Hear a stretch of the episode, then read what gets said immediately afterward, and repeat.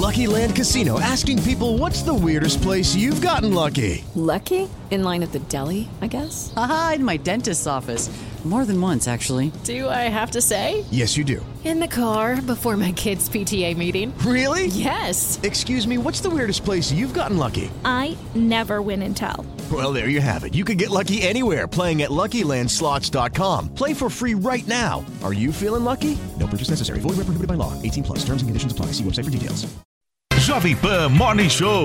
Oferecimento Loja e 100. Solução completa para você vencer. Loja e 100. Vai lá, Brasil! Jovem Pan Morning Show vai começar. Jovem Pan Morning Show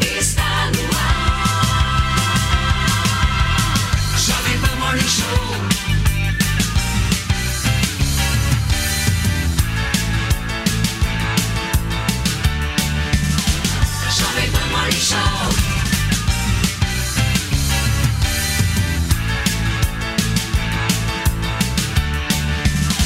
Jovem Pan Morning Show.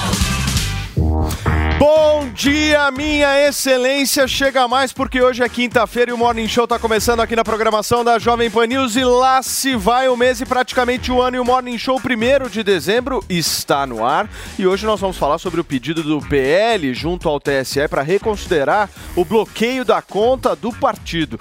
O PL, gente, diz que não teve intenção de tumultuar as eleições. E ainda vamos falar da CPI do abuso de autoridade proposta pelo deputado federal Marcel Van Hatten. Tem também o pedido de demissão de Dimas Covas do Instituto Butantan, Copa do Mundo, fofocas de Felipe Campos, dentre outros assuntos importantes. Paulinha, você vai pro Oscar desse jeito ou você tá vestida de comunista, meu amor? Bom dia. Olha, o pessoal no Twitter que sabe, né? Eles sabem de um tudo. Agora, a gente tá sabendo quais são os ministros do Lula? Ainda não. Mas os artistas da posse, meu bem, a gente vai trazer aqui pra vocês. Mas no Twitter a gente pode o quê? Fazer a sua própria posse com os artistas que você quiser ou sem eles. Hashtag na minha posse pra comentar os assuntos de hoje do nosso Morning Show. Muito bem, gente, vamos começar o programa de hoje. Afinal de contas, a gente precisa falar sobre a multa do Partido Liberal. O partido do presidente entrou com um pedido junto ao Tribunal Superior Eleitoral para reconsiderar o bloqueio das contas do partido. O PL foi multado em quase 23 milhões de reais por questionar o processo eleitoral. O PL informou o ministro Alexandre de Moraes que não teve intenção de tumultuar a eleição e, portanto, pede a revogação dessa multa. Quem traz os detalhes para a gente dessa confusão toda é a repórter Yasmin Costa.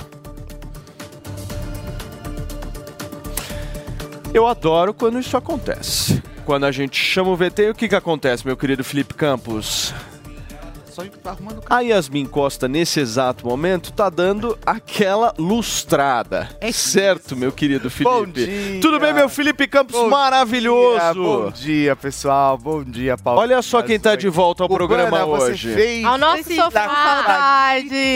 Sentiram Você saudade. Fez uma falta ontem Ai, aqui com a gente. nossa majestade, o Sabiá Roberta Miranda, que foi Nem me fala, eu tô legal, indignada né? com isso, viu? Ah, mas aí foi maravilhoso. Ela Mas veio não e vai eu não tava. a oportunidade, Calma, querida. que tem uma É. lista extensa de Nós artistas vamos encher de que artistas. querem vir agora aqui no Morning Show. Exatamente. Muito bom dia pra vocês, pessoal. Sejam muito bem-vindos. Fê, além da nossa queridíssima Zoe Martinez, temos ele, meu amigo!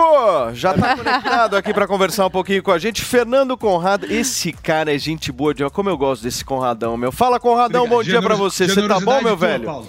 Tudo bem, queridão? Como é que você tá?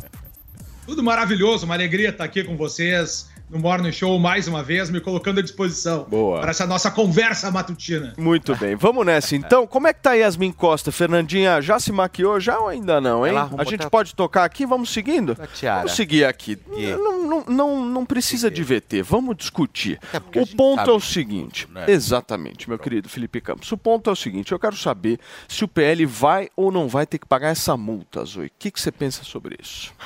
Olha, Paulo, não dá pra saber. É uma, é uma, é uma incógnita isso. Agora, o, o, Não, o ministro. fonte. O ministro, Você é não, mulher gente. de fonte. Não, mas não é assim que funciona. Tem coisas que, no país que a gente vive atualmente, não tem como saber. Tudo pode acontecer, é uma completa incógnita. O, o intuito do ministro, que não vou citar o nome, é fazer com que o PL, fazer com que o Valdemar se rasteje, é vê-los na lama mesmo, pedindo perdão né, ao rei, ao todo-poderoso. Esse é o objetivo. É com esse objetivo que eles fizeram isso. Por quê?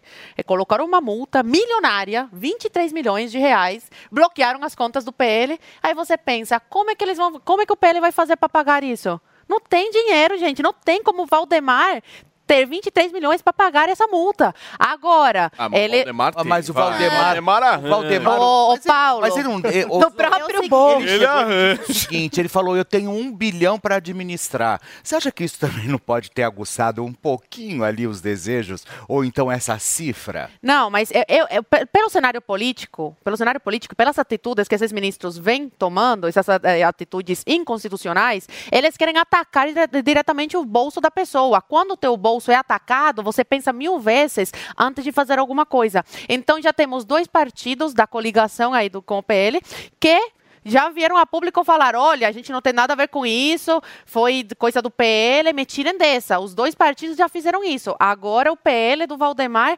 vem e, ó.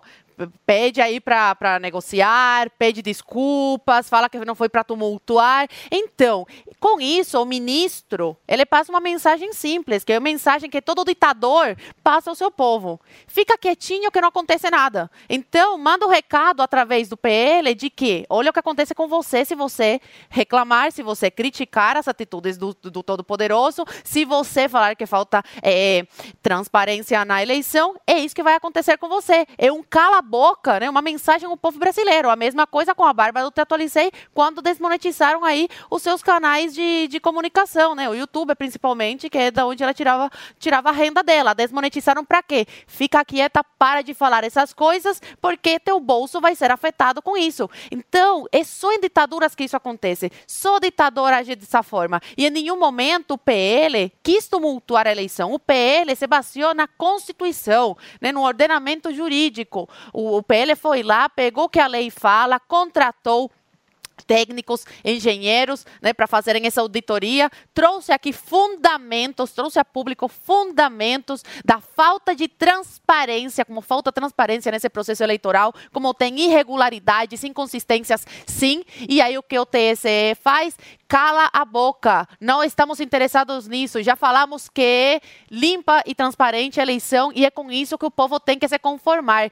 Então, para ninguém mais reclamar, para isso aqui virar um ninguém falar nada e o, o Supremo Tribunal Federal e o TSE fazem tudo o que querem, eles fazem isso, adotam essas medidas totalitárias, que eu só vi isso em ditaduras. E ainda tem gente que fala que isso aqui não é uma ditadura, onde você não pode reclamar, onde você não pode pedir pelos seus direitos constitucionais, onde você não pode pedir por mais transparência, isso já se tornou uma ditadura, né? Onde você não pode reclamar é ditadura. Muito bem. Meu querido Fernando Conrado, segundo o que eu vi da decisão do Alexandre de Moraes, essa multa que ele aplicou, ele aplica baseado no conceito dele de litigância de má-fé. E aí eu fui pesquisar justamente do que se trata a litigância de má-fé. E a litigância de má-fé, no âmbito jurídico, jurídico, nada mais é do que a instauração de um processo, bem como qualquer outro ato tomado no decorrer do processo por meio ou fim que contraria a ética e a boa fé. O que ele está dizendo é o seguinte: que o Valdemar entrou isso palavras do Alexandre de Moraes, segundo a própria decisão. Sabendo que o que ele estava alegando era absolutamente falso. Como é que você vê isso? A gente vive um absurdo no Brasil, tá, Paulo? Porque eh, esse pedido do PL, ele é feito, a mesmo pedido aconteceu naquela no relatório dos militares. Só que me parece que aqui no Brasil a gente vive um dos males da modernidade como um todo, ao invés, o ser humano só cresceu a partir da sua coragem e do seu esforço. E aqui, ó, a humanidade, os homens em geral, o homem, quando eu falo, né, o ser humano em geral, a gente está vendo no mundo de covardia e no mundo de preguiça. Parece que ninguém lê o relatório das Forças Armadas. O relatório das Forças Armadas diz com todas as letras que nós temos milhões de votos no Brasil que não têm origem. Como assim, Conrado? Onde é que está escrito isso? Quando eles falam que não existe um log transportador, eles estão dizendo que não tem como vincular aquele pedaço de papel que é o boletim de urna à, à máquina que saiu aquele voto. Eles estão. O, o, os relatórios militares dizem com todas as letras que as urnas são violáveis, que o sistema é violável, que o sistema operacional que foi utilizado, eles não podem dizer qual é a versão que eles analisaram e muito menos qual a versão que estava dentro da urna eletrônica. E aí, isso aí parece que ninguém leu. Só que os militares, né, utilizando daquela máxima do Sun Tzu na arte da guerra, deixaram uma saída para o TSE. O que, é que eles falaram? Olha só, tem erros mas vamos criar uma comissão para gerir esses problemas e talvez propor respostas na próxima eleição. O TSE teve a cara de pau de dizer: olha só, os militares falaram que as urnas são invulneráveis. Só que eles não falaram isso. O fundamento do pedido do PL é o mesmo. Eles dizem: olha só, essas urnas aqui não têm um número sequencial, elas não têm o um número de e-mail. Em termos de tecnologia, a gente chama de número MAC ou no caso celular seria um e-mail, seria o CPF de cada urna. Não se tem esses números. O sistema não é, não é claro. E aí eles querem uma explicação. Olha, o sistema não é claro, tenho dúvidas. Vou pedir à justiça. E a justiça dá uma litigância de uma fé. Eu não sei o que, que a gente precisa ver mais. As Forças Armadas eu não entendo, tá? Eles fazem um relatório dizendo as urnas são vulneráveis. O TSE vem dizer as urnas não. Viram? Eles falaram que as urnas não são vulneráveis. E tá todo mundo quieto. Eu vejo um silêncio no Brasil dizendo que o, que o. Ninguém tem coragem de dizer que o imperador está nu. A gente está vendo. Olha só, meus amigos, as Forças Armadas já falaram que é vulnerável. O TSE fez essa negativa. Ontem, no Congresso Nacional, no, no, no nosso Senado, foi pedida uma comissão para analisar. Falaram desembargadores, falaram comunicadores, falaram técnicos, falaram os maiores juristas do Brasil. Discutiram a tarde todo. O Senado está fazendo sua parte. A gente tem agora um pedido de um partido que é o PL, para que seja esclarecido. Vocês entendem que todos esses pedidos sequer foram recebidos? A justiça sequer conheceu. Eles não receberam e falaram: ó, você tem razão ou você não tem razão. Não aconteceu isso, eles não conheceram. Eles não analisaram, falaram de pronto, não vou analisar, ainda vou te dar uma litigância de uma fé. Onde é que existe uma fé no momento que eu quero esclarecimento dos dados? Eu só quero que a justiça diga: ó, você está certo ou você está errado. Isso é o que a gente vive no Brasil e parece que a, a, grande imprensa, as grandes entidades, o Ministério Público, os outros juízes não enxergam nada, não comentam nada. Por que esse medo? Porque esse medo da gente discutir o que a gente está vivendo no Brasil, se a gente precisa de soluções. Eu acredito que a gente tem que olhar isso aqui com, com olhos muito mais atentos e chamar a sociedade civil para que se manifeste. É uma outra OAB que está falando dos abusos do, da nossa Suprema Corte, mas ninguém fala dos problemas do processo eleitoral. Como é que nós vamos ter um novo presidente se o nosso sistema eleitoral é maculado? A gente tem que prestar bastante atenção, abrir com bastante olhos, porque esse símbolo dessa multa estratosférica que a nossa justiça impõe a um partido tem como solução, tem como resultado o que a Zoe acabou falar, de falar para nós. Fiquem com medo, não se manifestem. Essa é o grande cooling effect, né? em termos de ciência política, se chama como efeito arrefecedor que é jogar um balde de água fria nas pessoas. Quem comentar será punido. E a gente está vendo, né? Ao invés só para finalizar aqui, ao invés de nós termos. Porque assim, ó, se o PL não tem razão, que seja provado que ele não tem razão. Que seja provado que existe o vínculo de cada urna com os votos necessários. Não por suposição. Né? Mas com a prova real. Tá aqui o vínculo, ó. tá aqui o log identificador, tá aqui o documento. Isso aí não existe. Então, eu, o que eu peço aqui para a sociedade civil é que se manifestem, que saiam dos seus armários, que não sejam preguiçosos e que não sejam covardes, que observem a realidade e não façam ouvidos moucos, nem se façam de cegos, enxerguem a realidade e se manifestem. O que a gente vive no Brasil é uma total inversão de valores e uma total ataque à nossa justiça e à nossa democracia, porque teria o dever constitucional de protegê-la. Ô Conradão, deixa eu te fazer algumas perguntas, fazer até algumas perguntas para você. Eu não sei se o Zé Maria já está conectado. Ah, Nós temos o Zé, Zé o.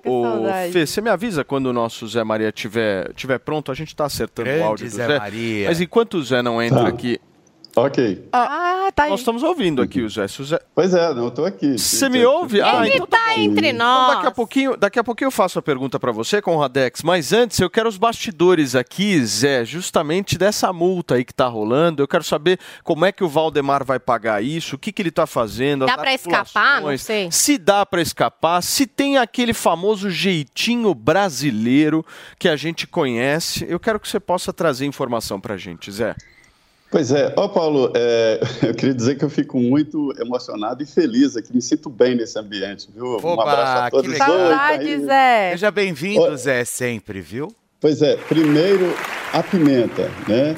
Olha só, é, essa história da multa, primeiro, colocou em dificuldade ali o PL para pagar coisas simples, tipo assim, a passagem do Valdemar Costa Neto para Brasília, estadia e aquele jantar. Ali teve que assinar uma nota promissória e pedindo ajuda porque as contas estão bloqueadas.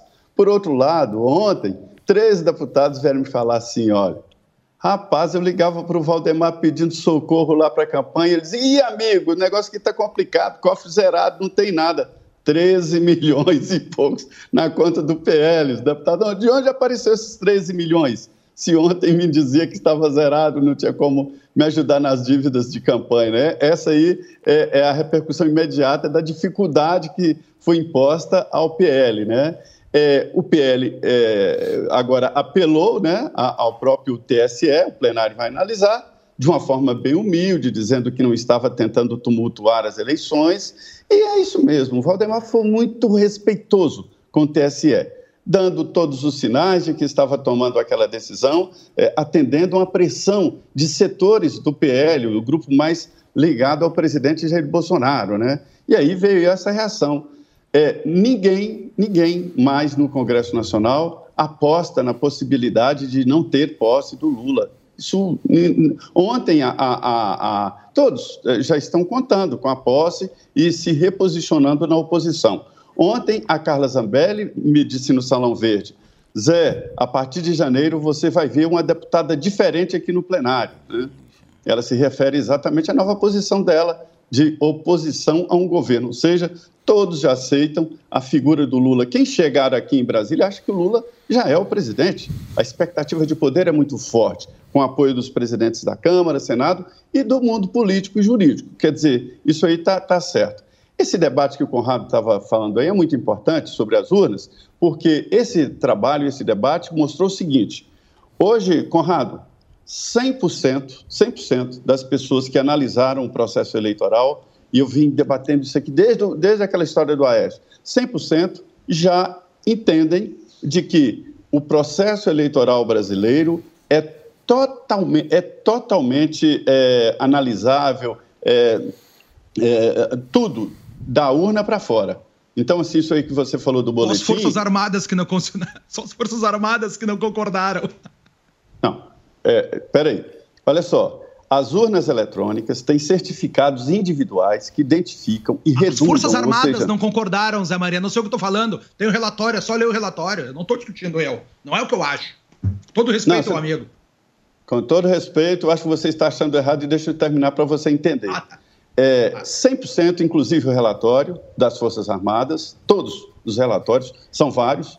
Tem um relatório das Forças Armadas, tem o Tribunal de Contas da União, tem o da Controladoria Geral da União, tem da OAB, que eu acho que não, não- não- não analisou o direito, mas tem o da Ordem dos Advogados do Brasil, tem da Polícia Federal. Então, assim, das urnas eletrônicas para frente, ele é auditável 100%, ninguém tem dúvida disso. As urnas têm os certificados individuais redundando. O PL tem 13 dúvida.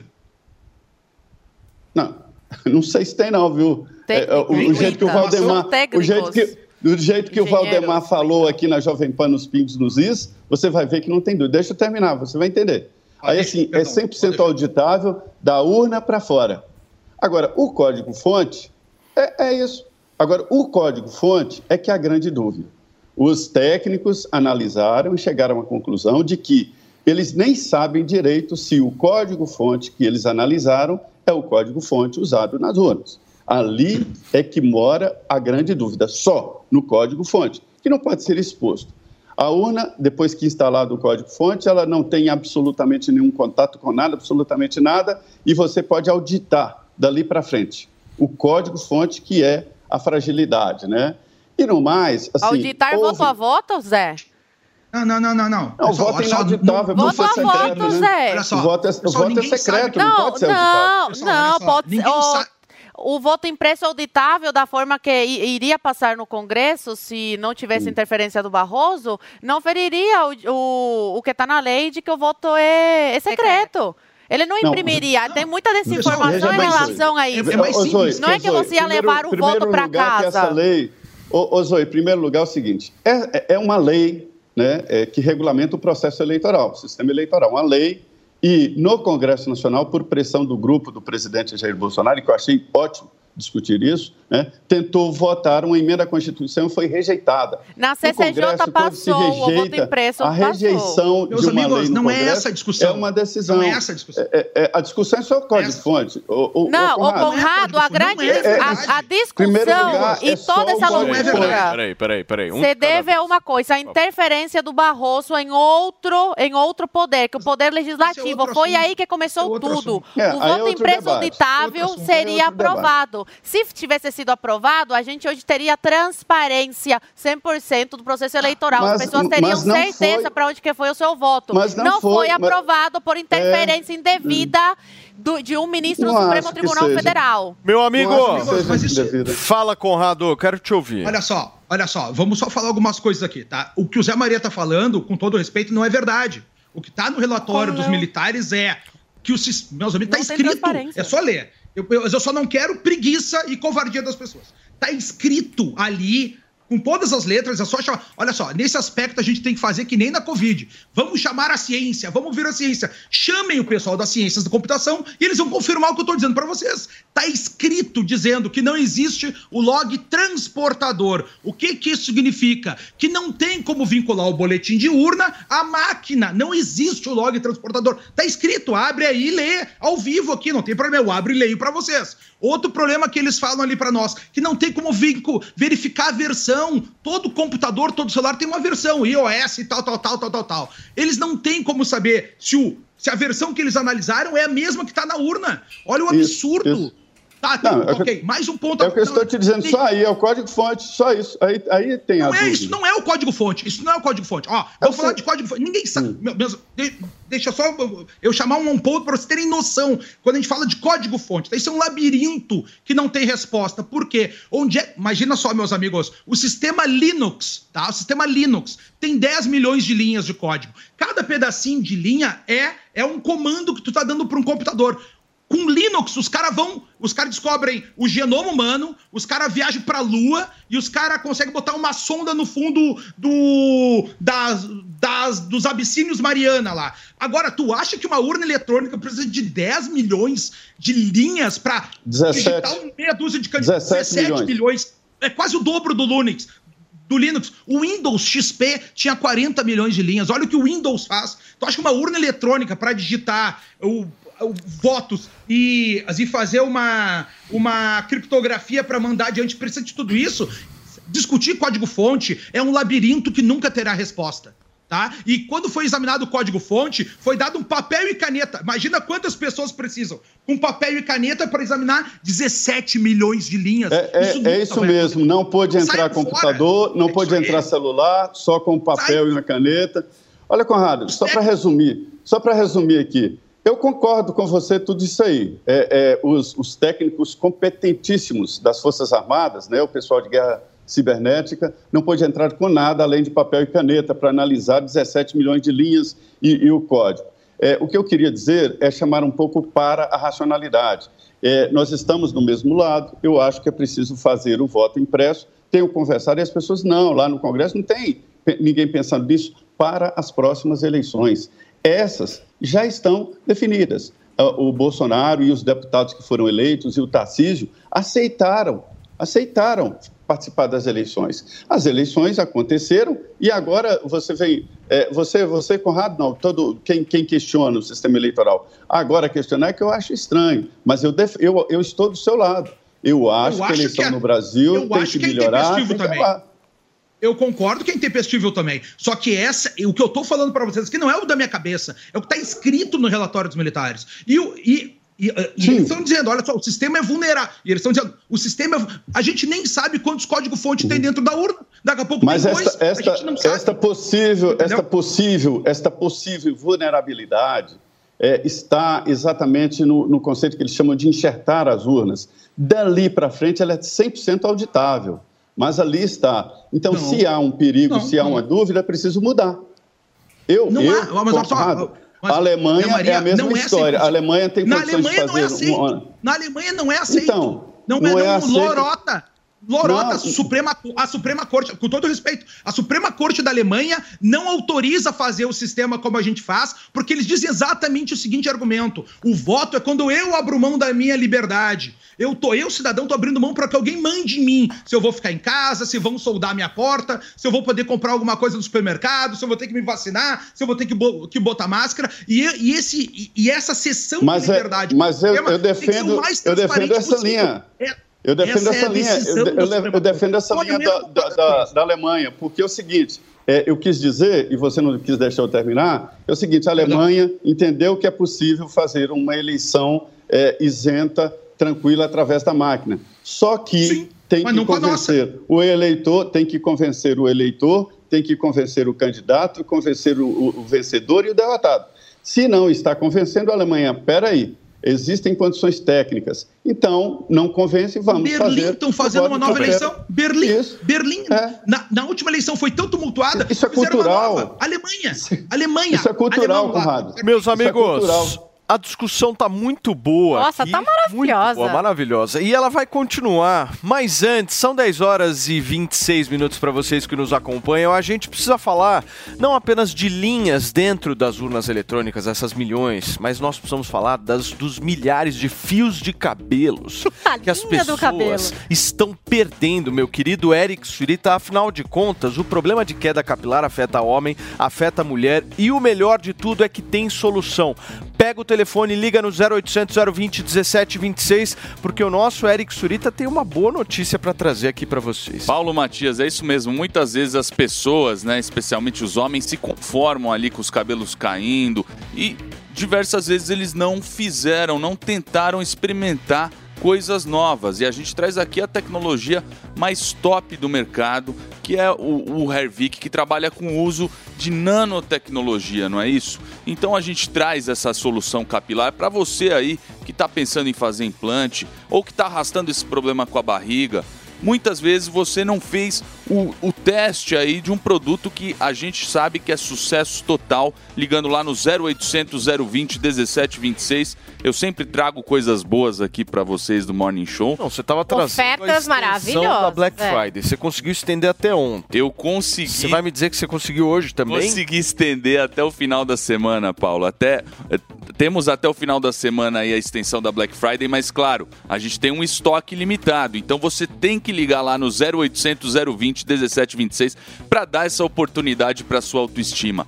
Não perde mais tempo. As pessoas vão arrastando com a, com a barriga, Paulinha. Vão. Ô, ô, ô, e assim, Emilinho, tem só- as imagens, né, Paulo? Acho É, que isso é essas importante. antes Os antes depois e depois. O. Paulo é uma prova viva. O Emilinho mesmo com a história da barba. Tem gente mandando também com falha na sobrancelha. E é isso que a gente traz aqui. Não é a palavra, não é só a Ó a barba do Emilinho. Não é só essa fórmula exclusiva. É o resultado. O resultado em imagens para vocês verem. Agora, a minha dúvida é o seguinte: essa promoção de Black Friday, que arrebentou na semana passada, essa semana inicial que você trouxe, você conseguiu estender essa promoção, é uma promoção de 60% de desconto. Sim. Esse desconto a gente nunca deu aqui Não. no Morning Show. É É, a primeira vez. Melhor. É meu, é bombástico. É bombástico. maior. Pro tratamento de um ano que você for adquirir. E tem também dois brindes que a Paulinha conseguiu pra vocês. É então, um- se vocês ligarem agora, vocês conseguem 60% de desconto mais dois brindes, certo, É o Paula? shampoo do Hervik, a prova de que o Hervik é maravilhoso. Já tem uma linha completa aqui, ó, vários princípios ativos incríveis pra agir no seu couro cabeludo. E não tem aqui porque o Eric nunca quer dar, mas eu obrigo, que é o Relax Max, gente. Todo mundo tem que conhecer a linha corpo do Hervik e o Relax Max pra você que faz ginástica, tá com dor nas costas, nas pernas, é maravilhoso. Então são dois brindes, hein? É isso aí, desconto histórico para você finalmente deixar a sua careca aí de lado para fazer fortalecer o teu cabelo, ligando lá no 0800 020 1726 16, repito, 0800 020 1726, 60% de desconto no tratamento de um ano do Hervik, aí mais os dois brindes que a Paulinha ofereceu. Então aproveite a oportunidade da Black Friday que eu consegui estender para a audiência que a gente tanto gosta aqui do Morning Show. E rapidinho, hein? Mulherada que quer conhecer a linha Corpo e outros produtos da Ervic, ervic.com.br. Tô vendo aqui 50% de desconto, 30% de desconto, maravilhoso. Vai lá. Gente, tá aí, tá dado o recado, 60% de desconto para você adquirir o nosso queridíssimo Hervik. É a promoção de Black Friday para vocês aproveitarem e realmente conquistarem esse tratamento de um ano que é sensacional para você que tá pensando em fazer implante e por um acaso quer uma alternativa. Essa é a alternativa. Pega o telefone, fala que ouviu o Paulo, fala que ouviu a Paulinha, o Emilinho, que você vai conseguir 60% de desconto só hoje para o tratamento de um ano, mais os dois brindes que a Paula trouxe aqui. 0800 020 1726 para ligar agora. Liga lá. Obrigado, Valeu, Emilinho. Valeu, já. cara. Valeu. Gente, nós vamos para um rapidíssimo, curto intervalo comercial. Daqui a pouquinho a gente retoma a discussão que nós estávamos, porque ela estava muito boa, hein? Fica aí, não sai daí. Show.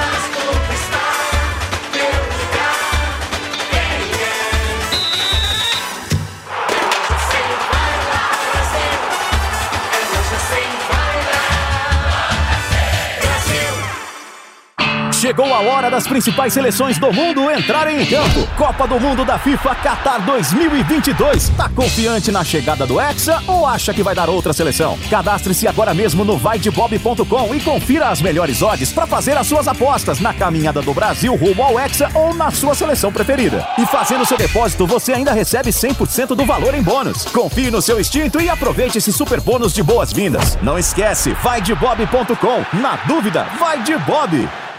O seu canal de notícias multiplataforma. Jovem Pan News. Experimente o polvo à provençal do Rufinos Restaurante. Uma deliciosa receita de polvo inteiro grelhado com alho e ervas de Provence. Acompanhe riso al nero de sépia. Para duas pessoas, imperdível. Rufinos Restaurante, no Itaim, Rua Doutor Mário Ferraz 377. Acesse rufinos.com.br. Você sabia que dá pra ganhar dinheiro escrevendo textos pra internet, mesmo sem experiência? Meu nome é Rafael Bertoni e eu vou te ensinar tudo sobre a profissão mais reconhecida e bem paga do mundo digital. Eu já formei mais de 2 mil alunos que hoje estão ganhando a partir de 3 mil reais por mês. Eles trabalham de casa ou de qualquer lugar do mundo. Quer saber mais? Acesse agora newcursos.com.br, participe do meu grupo exclusivo e descubra se essa profissão é pra você. Entra lá, niucursos.com.br.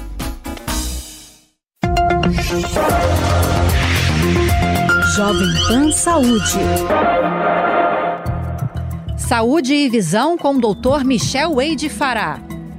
Retinopatias tóxicas. Diversas medicações de uso sistêmico podem afetar a parte posterior do olho e, mais propriamente dito, a retina.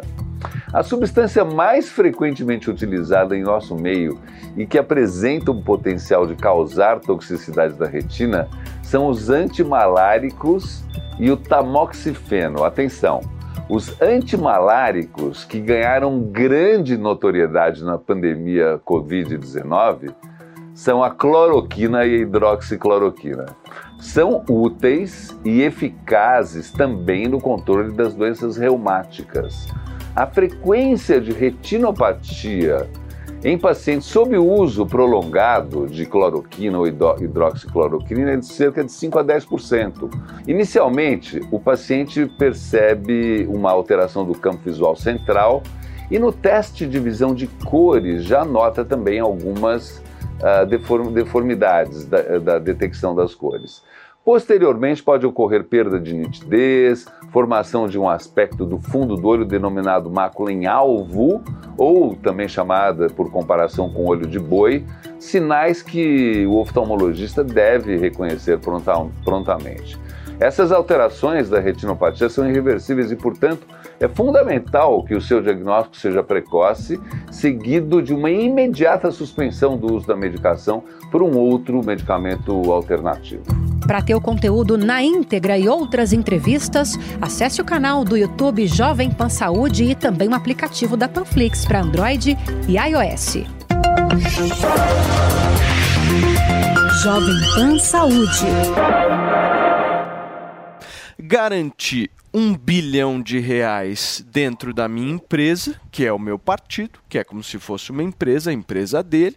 E no primeiro não teve treta, de maneira nenhuma. Mas no segundo teve. Você não acha que perde credibilidade isso? Tá sem- Seu microfone, Tá- aí, aí, tá funcionando, tá funcionando. Mutou, tá, olha só, só, só uma coisa. Ele não falou isso, né? Você tá colocando palavras na boca dele. Falou. Olha só. Não, Falou. olha só, olha só.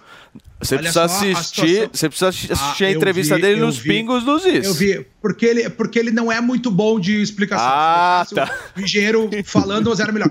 Meu, meus amigos, o cidadão pode pedir à justiça o que ele quiser. Ele pode pedir o que ele quiser. Quem quer bem. ver o primeiro turno, olha só, olha só. Quem quer questionar o primeiro turno, manda o PT questionar. Manda o senhor questionar, qualquer um questionar. Cada Ele quer deputado questionar o pode segundo entrar na turno. justiça E- também. Ele pode questionar, ele quer questionar o segundo turno. Ah. Ele chegou assim pro. Olha só, às vezes ele chegou assim pro dono do restaurante. Dono do restaurante, os pratos do jantar estavam todos sujos. Daí o dono do restaurante pergunta: tá, e os do almoço estavam sujos? Não, do almoço eu não tô questionando, tô questionando o do jantar. Ah, não. Se não questionar o do almoço também, eu vou mandar todo mundo pra cadeia e vou botar uma multa de 22 milhões pra vocês pagarem. É isso que aconteceu. É, não é ele que tem. Vocês querem questionar? Manda alguém questionar. Manda o PT questionar, manda alguém questionar, Não, mas manda peraí. tirar. Ele Posso, posso? A, a justiça. Pode tudo. Mas o direito constitucional de petição autoriza o cidadão a pedir o que ele quiser. O meu ponto é o seguinte: vamos entrar, calma. Eu adorei esse exemplo que o Conradex trouxe aqui. Vamos questionar o restaurante. Vamos pensar na seguinte análise aqui em relação ao restaurante. Eu fui lá no jantar e fui comer, certo? E aí o que, que aconteceu, meu querido Conrado? O prato que foi servido ali estava de alguma forma deteriorado, certo? Os pratos do restaurante são os pratos que são utilizados no almoço e no jantar. Certo. As urnas eletrônicas são utilizadas reclamação é no só primeiro do jantar. Não, eu entendo a reclamação Não, é do não, jantar, mas mas o prato é utilizado no almoço mesmo. e também no jantar. Esse é o ponto. Parabéns, então, olha muito bom. Então, Isso tá, é não, ótimo. Mais um dado, então, mais um dado para o senhor saber, que é o que É. ninguém diz. As urnas eletrônicas, a lacração delas é lá no primeiro turno. Dentro delas, o log já tem primeiro e segundo turno. E o Alexandre de Moraes, mandado se investigar o primeiro turno, já está dentro do log da urna. Tu entende? Hum. Essa mesma urna foi errada no primeiro e no segundo turno. O Valdemar quer saber do segundo turno. Ok? O- A urna já tem esse dado dentro. O que o, o, que o Alexandre de Moraes mandou fazer era o, o Valdemar Costa Neto, o PL, apresentar os dados do primeiro turno, que já estão na urna. Vocês compreendem o absurdo do que a gente está vivendo? Meus amigos, só que eu quero dizer aqui é o seguinte, ó. Os militares fizeram um questionamento, o, STE, o TSE falou que esse questionamento não tinha cabimento, que os militares não estavam questionando nada e tinham questionamento. Aí, como eles propuseram uma comissão, o PL usou o mesmo fundamento dos militares e aí fez um pedido à justiça, porque ele tem interesse em saber. O PL, ah, mas ele não quer saber tudo. Aí é problema dele. Não, mas né? o Conrado, o ponto é que não, eu, pelo menos assim, eu quero entender um pouco a opinião do Zé, da Zui, é porque o Valdemar quer saber a opinião dele, mas é uma opinião, pelo menos para mim, seletiva. Porque a urna ele pode Ah, Eu entendo pode que ser ele pode. seletivo. Eu entendo que ele pode ser seletivo, ele tem o direito de ser seletivo, mas o meu ponto é: essa seletividade perde credibilidade. Esse é o meu Vou ponto. só encerrar aqui, Quanto ó. mais seletivo for no questionamento da urna eletrônica, menos credibilidade vai ter. Vou, É só vou, só, vou só fazer um último adendo aqui, tá?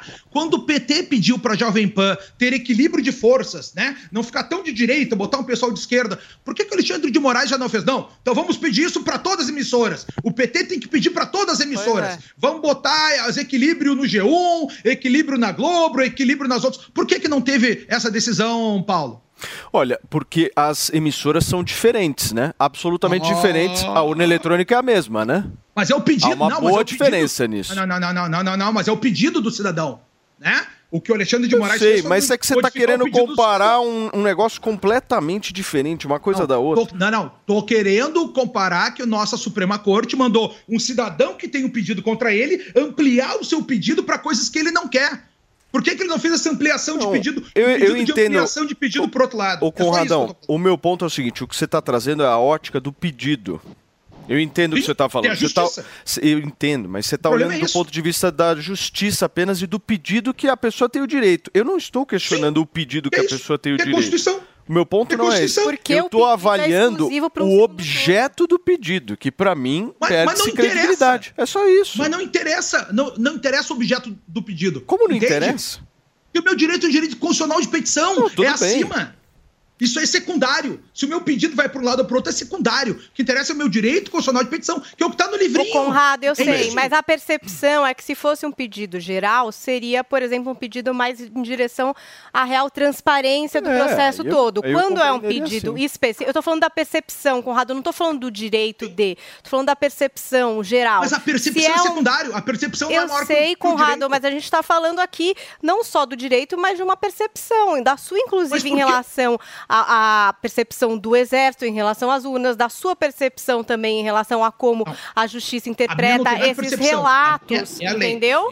Você está falando Claro, também. mas olha- Eu estou falando das pessoas em geral. Eu, por exemplo, se o pedido é geral em relação à transparência, é um pedido que eu acho que faz todo sentido. Se o pedido é específico em um caso só e em outro que a mesma parte tem vantagem, me parece um pedido É, específico num interesse específico e não um pedido por é, maior transparência. É isso que o Paulo está Mas ele é um trazendo, pedido. entendeu? ma- Mas, ele tá- mas olha só, mas cada um tem que lutar pelo seu direito. Ele tem o PL está lutando pelos seus interesses. Eu não estou Tá. dizendo que no mundo da justiça isso tem que ser dessa forma. Não, estou dizendo que o PL está lutando pelo seu interesse. É um direito do cidadão lutar pelo meu bem. interesse. Eu não tenho que lutar pelo teu interesse. Eu tenho que lutar Então, pelo meu é interesse. isso. Então, para muitas pessoas, acham que é isso, é por interesse. Por interesse aí? de um resultado claro eleitoral que não o favorece, e não por transparência. É isso que eu estou querendo É, dizer. A não é percepção por- é, não essa. é por transparência. E aí? Não, beleza. Não, e aí nada, é que Tá, muita agora gente fala, é pela disso- transparência, é, É, pela é pela transparência. Mas meu, pessoal, pessoal, não existem santos, tá? Claro. Isso aí que vocês falam não, não invalida o fato da justiça não analisar.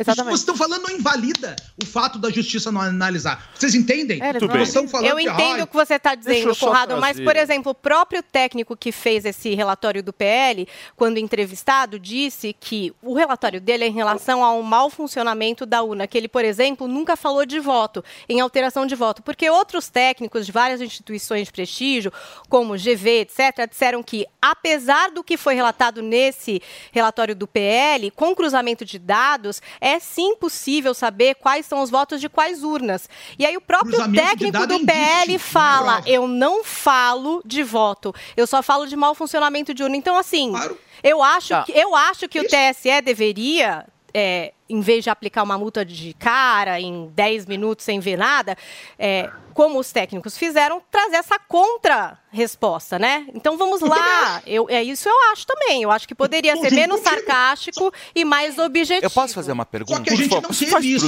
Então, é isso, Por vou fazer. favor, Fê. Eu quero fazer uma pergunta para o José Maria. Por favor. É, querido, é, quando fala sobre o mau funcionamento das urnas, eu queria saber de você se está atrelado ao código-fonte ou não. Felipe, olha, é, eu, eu queria dizer o seguinte: eu não compro esse pacote, não, é, é, que tentam ligar aí. A, a- a urna, o, o processo eleitoral é uma coisa, né? A decisão dessa multa absurda de 22 milhões e 900 mil é outra coisa, as decisões do TSE são outra coisa. Vamos falar só do processo eleitoral. O resto eu concordo com o Conrado em tudo, sobre a hipertrofia do, do Poder Judiciário, do TSE. Mas eu me sinto até meio desconfortável discutindo isso, porque isso aqui já passou, é, tem que olhar para frente. Ah, é? Isso já. Por já. isso é que o voto impresso não foi aprovado, porque na eleição É. lá atrás falaram que ia ter. Aí foram empurrando com a barriga. Aí o povo adormeceu, esqueceu isso. Até recentemente começaram a bater de novo. Aí não dá tempo, a justiça usou esse, esse argumento. Ah, não dá tempo mais para implementar o voto impresso auditável. Então, se a gente começou a bater nessa tecla muito aí perto da eleição, agora vamos começar a bater desde já, antes do próximo governo entrar aí. Para daqui quatro anos, o povo brasileiro ter o, é, é, o é, processo eleitoral limpo. Se a gente não bater, vai continuar a mesma coisa. E o povo brasileiro não merece essa falta de transparência, Zé Maria. Me Eu- surpreende uma pessoa como você, tão sensata, não falar uma coisa co- como que eu e o Conrado estamos falando aqui. Mas o que Eu você defendo- falou é eu- eu sensato, defendo- Zoe. Daqui a eu quatro defendo- anos, lutar para que tenha essa transparência É. que. Não, mas o problema, mas o problema é que a gente já teve. Não, mas e o problema é o Eu seguinte. defendo- eu eu entendo o problema é o 100% seguinte. a Zoe falou. Não, peraí. Na eleição Eu- eu- agora, na eleição agora, o povo brasileiro merece ser governado quatro anos agora por um homem que o- a metade do povo brasileiro não tem certeza se foi a urna mesmo que o elegeu. O povo brasileiro merece ficar com essa Você acha dúvida que quatro metade anos ser dos governado. brasileiros não tem metade certeza? dos brasileiros É, não tem povo- certeza disso. E você sabe como é que pode ser sarada essa dúvida? Com o voto impressuditável, dando transparência. E não Alexandre de Moraes não é nem e outros ministros mandando só calar a boca, colocar uma multa aí pro PL, ficar quieto. e é Entendo, isso. mas eu acho que é o que você falou daqui a quatro anos, na Entendeu? próxima eleição. E por que foi Mas, só Paulinha- no segundo turno? Só pra. Peraí, peraí, peraí, dados, turma. Peraí, peraí. só- Só, só- um minuto que o Zé tava falando, só, só pra É. gente organizar os É, eu raciocínios. quero- eu quero- eu só queria dizer Ele tava eu respondendo o concordo- eu Felipe aqui. Eu vou deixar todo eu mundo quero- falar, tá? Fiquem tranquilos. Zoe, Zoe, eu, concordo 100% com o que você disse. Né? Eu concordo que tem que ser o voto é, é, impresso no papel, como queiram, para provocar Não, não é no papel, não. de... Não é no papel, não. Você tá, você tá fazendo Impresso- isso impresso no- esquerda no- começar a dar risada e falar que a direita defende isso. Eu tô, já tô Mas percebendo você pelo caminho que você aonde? quer ir.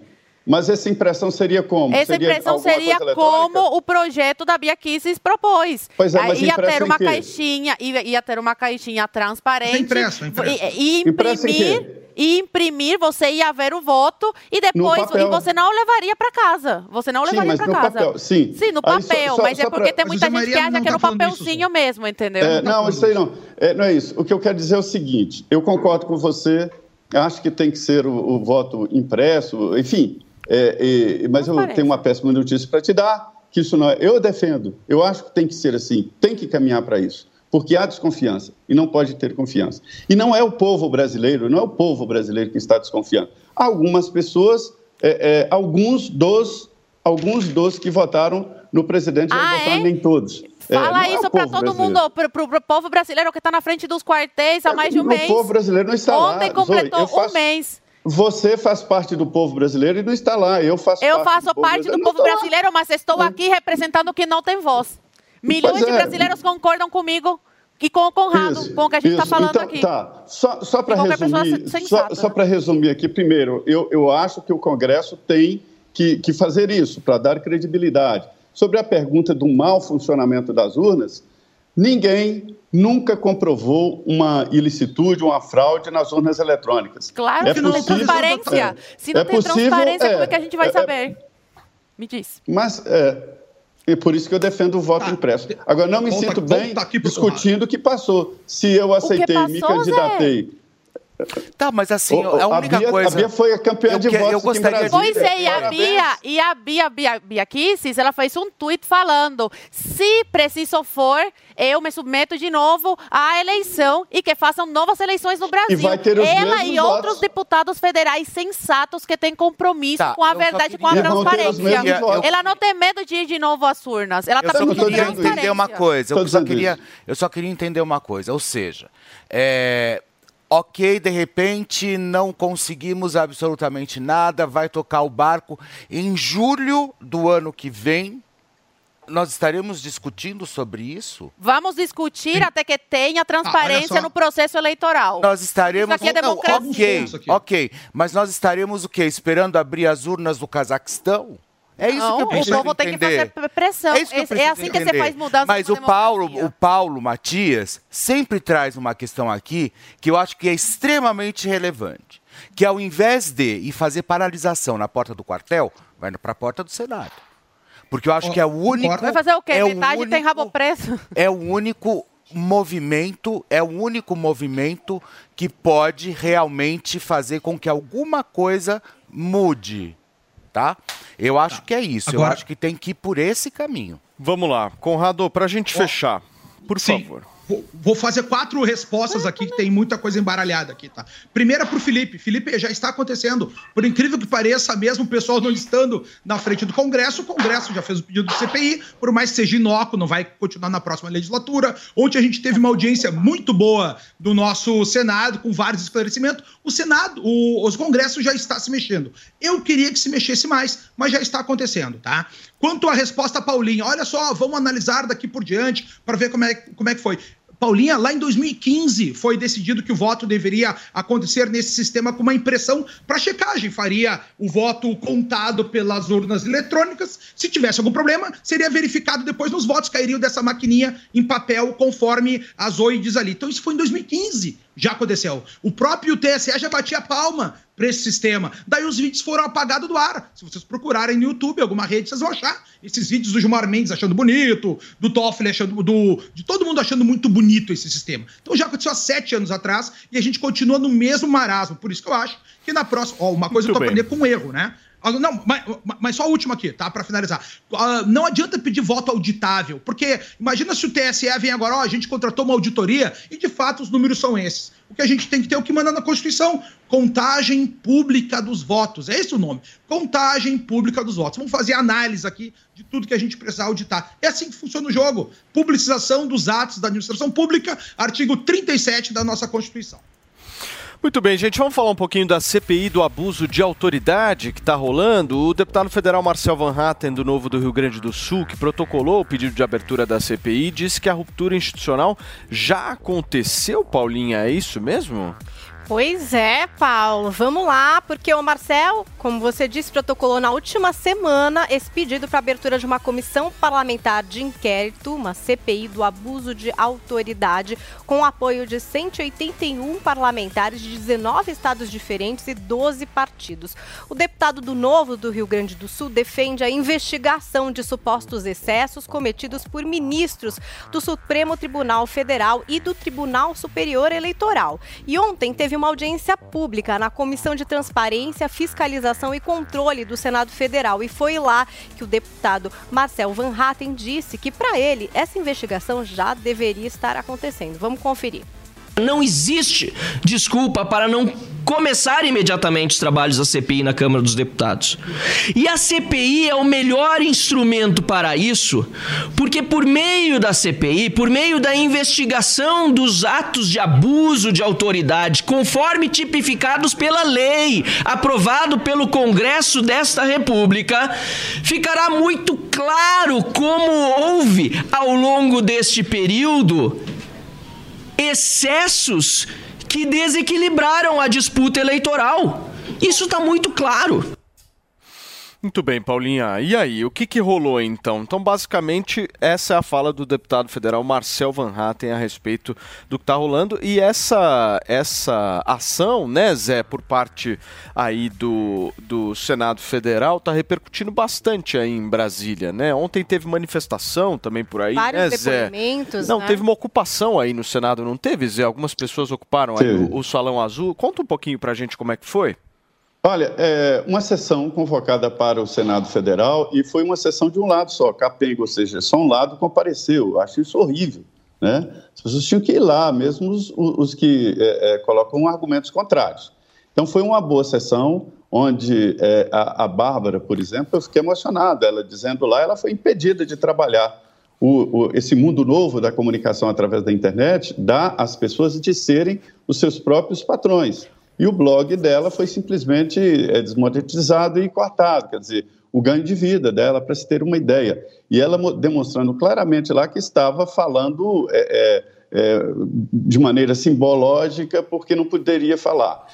um deputado chegou a dizer: onde já se viu o Van Hatten? Onde já se viu um deputado com medo de falar? E esta é a situação. Só deixando claro aqui que essa história de, de, de, urna e de voto é uma coisa. Agora, eu não posso concordar com excessos do TSE e do, do, Supremo Tribunal Federal. Então, essa foi a sessão. Várias pessoas falaram, o Van Hatten falou, é, o, o, o ex-procurador aqui também confirmou lá de que é, defendeu a prisão de Alexandre de Moraes, enfim. E logo depois desta sessão, no plenário é, da, da comissão, das comissões lá do Senado, é, algumas pessoas foram para o Salão Azul, que é a antessala do plenário, e fizeram manifestações. E, exatamente aí já é outro assunto, né? É sobre a justiça eleitoral. Agora, Paulo, num jogo, numa disputa eleitoral em que o juiz aparece mais do que os gols, do que os pênaltis, tem alguma coisa estranha. Houve um, uma mão pesada durante o processo eleitoral que todos estranham. O argumento do, dos ministros é o seguinte: seria uma carnificina se a justiça eleitoral cruzasse os braços e deixasse a coisa andar. porque os dois lados estavam mesmo numa disputa muito acirrada, né? Então, é, é, é a explicação. Eu acho que a justiça não deve aparecer assim e não deve controlar tanto o processo, e isso ficou nítido demais. Muito bem. Gente, vamos girar o assunto um pouquinho aqui no Morning Show, porque o nosso assunto agora é o pedido de demissão de Dimas Covas, presidente do Instituto Butantan. Paulinha, essa demissão foi num momento bem delicado, né? Explica um pouco pra gente. É, o Dimas Covas, depois de uma reunião com o governador Rodrigo Garcia, do PSDB, que aconteceu nessa quarta, pediu demissão da chefia do Instituto Butantan. O momento delicado a que você se refere, Paulo, diz respeito a uma investigação do Tribunal de Contas do Estado de São Paulo sobre possíveis irregularidades em contratos de 161 milhões de reais sem licitação firmados entre a fundação e uma empresa fornecedora de softwares. Os detalhes a gente confere agora com a repórter Carolina Abelim. Em nota, a Secretaria Estadual de Ciência, Pesquisa e Desenvolvimento em Saúde esclareceu que Dimas Covas pediu exoneração do cargo de diretor-geral do Instituto Butantan e que não atua mais como tal porque foi nomeado para a Fundação Butantan, instituição privada que apoia o Instituto. Segundo o Instituto, Dimas foi escolhido pelo Conselho Curador da Fundação e, para assumir o novo cargo, foi preciso pedir afastamento da função que exercia. Entre as motivações, o Instituto fala na necessidade de preenchimento da direção executiva da Fundação, posto vago com a saída do pesquisador Rui Cury, assim como a vontade pessoal de Dimas de seguir atuando nos projetos do Butantan já que, como diretor-geral, cargo de confiança, a saída estaria próxima na mudança de governo. Em vídeo publicado no site da entidade, Dimas comenta a decisão. Então, na realidade, se trata de uma mudança do Instituto para a Fundação. Essa foi a motivação principal, essa mudança foi feita de acordo com o nosso secretário Davi Uip e o objetivo é fortalecer, fortalecer a Fundação, fortalecer o Instituto, fortalecer a indústria indústria da saúde no estado de São Paulo, que o Butantan é, tem demonstrado experiência extrema nesse, nesse sentido. O pedido de demissão ocorre em meio a investigações do Tribunal de Contas do Estado de São Paulo, que apura contratos milionários assinados sem licitação pela entidade. Dimas disse que não há qualquer relação entre os fatos de que eu estaria saindo porque ah, o Tribunal de Contas está nos investigando. Olha, investigação do Tribunal de Contas é absolutamente normal e nós estamos respondendo aos questionamentos. Né? Então, não há nenhum problema nesse sentido. Dimas Covas é professor da Faculdade de Medicina de Ribeirão Preto, da USP, e membro fundador da Associação Brasileira de Hematologia, da qual já foi presidente e hoje é diretor científico. Dimas foi integrante do Centro de Contingência para a Covid-19 do governo de São Paulo e à frente do Butantan teve papel importante com a produção da vacina Coronavac, em parceria com a chinesa Sinovac. Muito bem, meu querido Fernando Conrado, e essa demissão, hein? Como é que você está vendo?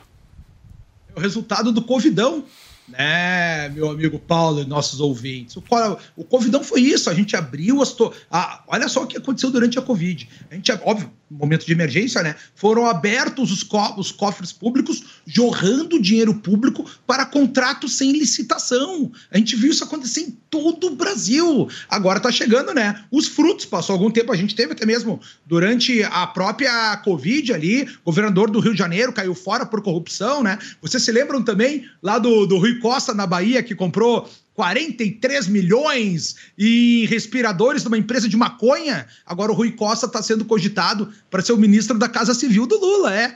Ah, eu vi isso aqui no, no, jornal do SBT, aqui na internet agora. Cotado para ser o ministro da Casa Civil, um cara que comprou respiradores que não foram entregues, 43 milhões de uma empresa que vendia maconha. Então esse é o Brasil, o país da piada pronta, Agora, com o passar do tempo, todos esses casos começam a, a, surgir, né? O que eu quero saber é se vai ter punição ou vai ficar tudo por isso mesmo. Pede para sair, a gente esquece, vai para lá, dinheiro tá no bolso de todo mundo. O que a gente tem que ter no Brasil e é o que a gente tinha até então. Olha só, não existem santos. Ah, teve outro governo do Bolsonaro, né? Pode ter tido um monte de roubalheira também. Não tô nem falando isso aí. Tô só dizendo o seguinte: ó, a gente teve menos roubalheira no governo do Bolsonaro do que a gente teve nos outros governos anteriores. A imprensa estava em cima de, o tempo todo e não achou nada consubstancial gigantesco. Agora as coisas estão vindo à clara. Eu acho que é até bom aí pro povo saber onde é que a gente está se metendo de novo, né? Imagina Rui Costa, dos respiradores que não foram entregues, comprado numa empresa de maconha, vai ser o teu ministro da Casa Civil. Especula-se, né? Ministro da Casa Civil. Nós estamos muito bem arranjados. O que, que você acha, Zoe? de Deus, né? Num país sério, essas pessoas seriam investigadas e presas. Só que, de verdade, com os pés no chão, vamos, vamos para a realidade. Vocês acham que num país que soltou o Lula, que colocou o Lula na presidência, que fizeram todo um malabarismo, aí a justiça brasileira fez um malabarismo aí total para tirá-lo da prisão. Vocês acham mesmo que essas pessoas vão ser punidas? Vocês acham mesmo que esses corruptos vão pagar pelos seus crimes? Vocês acham mesmo? Num país que o Lula tá solto, minha gente, não existe justiça. Sinto informar a vocês, não tem justiça no Brasil. Infelizmente, no país que a gente vive hoje, o crime compensa. Lembra daquela pergunta que fizeram ao ministro? Mendes. Pois é. O, é, que eu não gosto de citar nomes para evitar problema pra gente, Conrado. Mas vocês acham mesmo? Não, não, depois de soltarem o Lula, eu não acredito mais na justiça brasileira. E lembremos, né, que agora o governo que temos aí não é mais o do Bolsonaro. Esse governo novo que, que se, se aproxima aí é amigo do quê? deixo aí para o público, né? Para não, é que eu, eu evito levar bronca, sabe? Eu não quero levar bronca aqui. Então deixa tudo no ar e as pessoas vão captando no ar. Mas podemos esperar uma pauta anticorrupção no governo mais corrupto da história desse país, da história da humanidade? Deixa aí para vocês. Ah, sim, bom, quem está fazendo a transição quem está fazendo a transição agora na equipe de transição sobre o Mais controle de 60 da corrupção. investigados. Não, não, é o advogado do Lula, o Zanin, foi colocado para ser do combate à corrupção. Muito bem. Ô Zé, deixa eu te fazer uma pergunta. Como é que você está vendo isso, visto todos os casos né, que a gente viu durante a pandemia? Ô Paulo, tradicionalmente aqui, nós falamos isso lá atrás, ainda aqui no Mole, né? Toda, toda, toda é, é, emergência, situação de calamidade, isso é uma senha aqui para roubar. Né? Porque quando há uma calamidade, quando há uma emergência, aí os laços que cuidam do dinheiro público se afrouxam.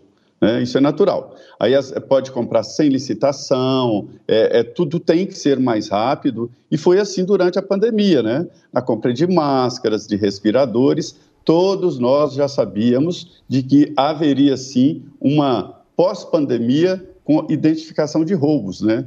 Porque o dinheiro sai de uma maneira muito fácil. É por isso que é muito fácil para alguns prefeitos aí pelo país, na menor chuva, estado de calamidade. Aí ele pode gastar à vontade.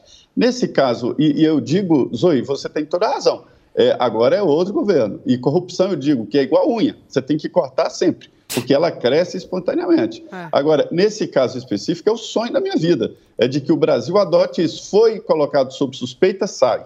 Porque o doutor Dimas se fragiliza quando sai se ele tivesse na presidência, na direção de, de, da entidade, seria muito mais fácil encobrir erros, né, evitar a investigação. Quando ele sai, ele deixa o caminho livre para a investigação e isto é muito positivo. Porque aqui no Brasil, Paulo, se entendem cargos assim como direito individual dele, como se fosse uma bolsa, uma coisa que ele tem. E um cargo público não é da pessoa, é uma função para ser exercida em nome do povo. Então, se todos fossem assim, acusados sob investigação, gente, estou me afastando, investiguem à vontade. É assim que deve ser. Muito bem, gente. São 11 horas e 2 minutos para vocês que nos acompanham. O Morning Show de hoje ainda vai falar muito sobre Copa, sobre a posse do Lula. Saiu uma lista, Paulinha, sobre Pois é, os artistas, artistas. aí. Seria o foram Lula. Palusa, não sei. Lula Palusa. Daqui a pouquinho a gente vai trazer para vocês mais informações aí de tudo. Mas antes, são 11 horas e 3 minutos. O Eric Surita tá aqui. Ele voltou para te trazer uma boa notícia. Para você que por um acaso tá sentindo mal, porque isso é uma coisa que afeta diretamente o ego das pessoas. Autoestima. A queda capilar. Você que começou a perder cabelo e não sabe o que fazer. O, ci- o nome disso, Paulinha, é desespero. Paulo, isso é, um- é- Desespero. é As uma pessoas dor. Você ficam sabe bem, né, desesperadas, É porque elas não sabem se elas assumem a careca ou se elas partem por um procedimento invasivo que por muitas vezes é mais caro, né, meu querido aí- Emilinho? E é disso que a gente fala, né, Paulo? Muitas vezes esse cara que tá ficando careca, ele olha ali no espelho, ele sente esse desespero, as pessoas começam a notar ao redor dele, comentam e ele fala: putz, acho que eu não tenho mais solução. Ou às vezes ele tentou outras coisas e também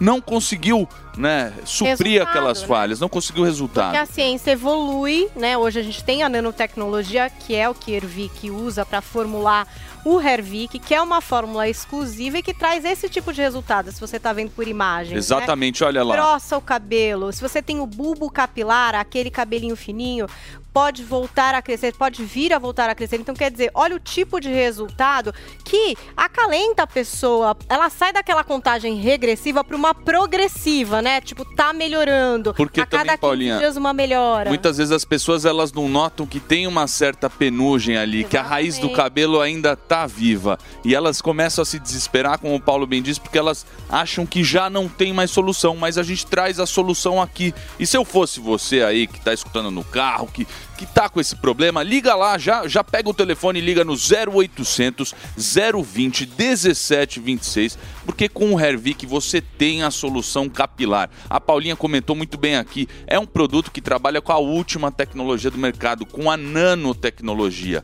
E aí são dezenas de princípios ativos, a gente sempre comenta que, que é o produto que revolucionou o mercado, o Hervik. Então se você acha se você está sem esperança, você pode fazer, pelo menos experimentar o uso aí do produto, porque realmente vale a pena. É um tratamento alternativo, como o Paulo sempre fala, é um tratamento alternativo aí à cirurgia capilar. E, e a gente sabe, claro, tem que passar duas vezes por dia, você tem que ter uma certa disciplina, mas é um produto que vale a pena você testar. Experimenta, porque a gente tem dezenas, centenas aí de casos que deram certo. A gente sempre mostra os antes e depois, mas a promoção, Paulo, é só ligando lá tá. no 0800 020 1726, tá? A promoção é exclusiva aí no nosso telefone. Só para entender, porque você faz, meu, uma articulação política organizada para conseguir um baita de um preço para todo mundo que está nos acompanhando aqui na Jovem Pan News. Se vocês ligarem agora, até que horas você vai conseguir estender aquele 60% que é o menor valor já anunciado de Black Friday? Liga aí em 10 minutinhos. Está esse tratamento hoje. 10 minutinhos, Paulo, até às 11 1415, você ligando lá no 0800 020 1726, você consegue a nossa promoção recorde exclusiva aqui, preço recorde, 60% de desconto no tratamento de um ano do Hervik, mais dois brindes que a Paulinha sempre gosta, o shampoo. Vai ter o, o shampoo. E o Relax Max Pessoal também. na internet já põe o Relax Max na minha mão, né? É um na realidade aumentada. Muscular. Vai ter os dois brindes sim pra é, então, você se ligar agora. Se vocês ligarem até às 11h15, é isso? Isso, 11h15. Você tamo tá dando- dando até 11h15. 0800 020 1726, vocês conseguem o Hervik com 60% de desconto. A gente nunca anunciou com esse valor aqui no Morning Show. Isso é preço de Black Friday, que o Emilinho conquistou um estoque a mais aqui para fornecer para vocês. Mais dois brindes, o shampoo e o Relax Max da nossa Paulinha. Até 11h15, 0800 020 1726 para conquistar esse tratamento sensacional que já resolveu a vida de tanta gente. Tanta gente, né, Paulo? Acabou com a dor de tanta gente. Então liga o mais Obrigado, rápido Emilio. possível aí, 0800 020 1726. Valeu, Paulo. 0800 020 1726. Nós vamos para um rapidíssimo, muito curto intervalo comercial. A gente já volta aqui na Jovem Pan. Não sai daí.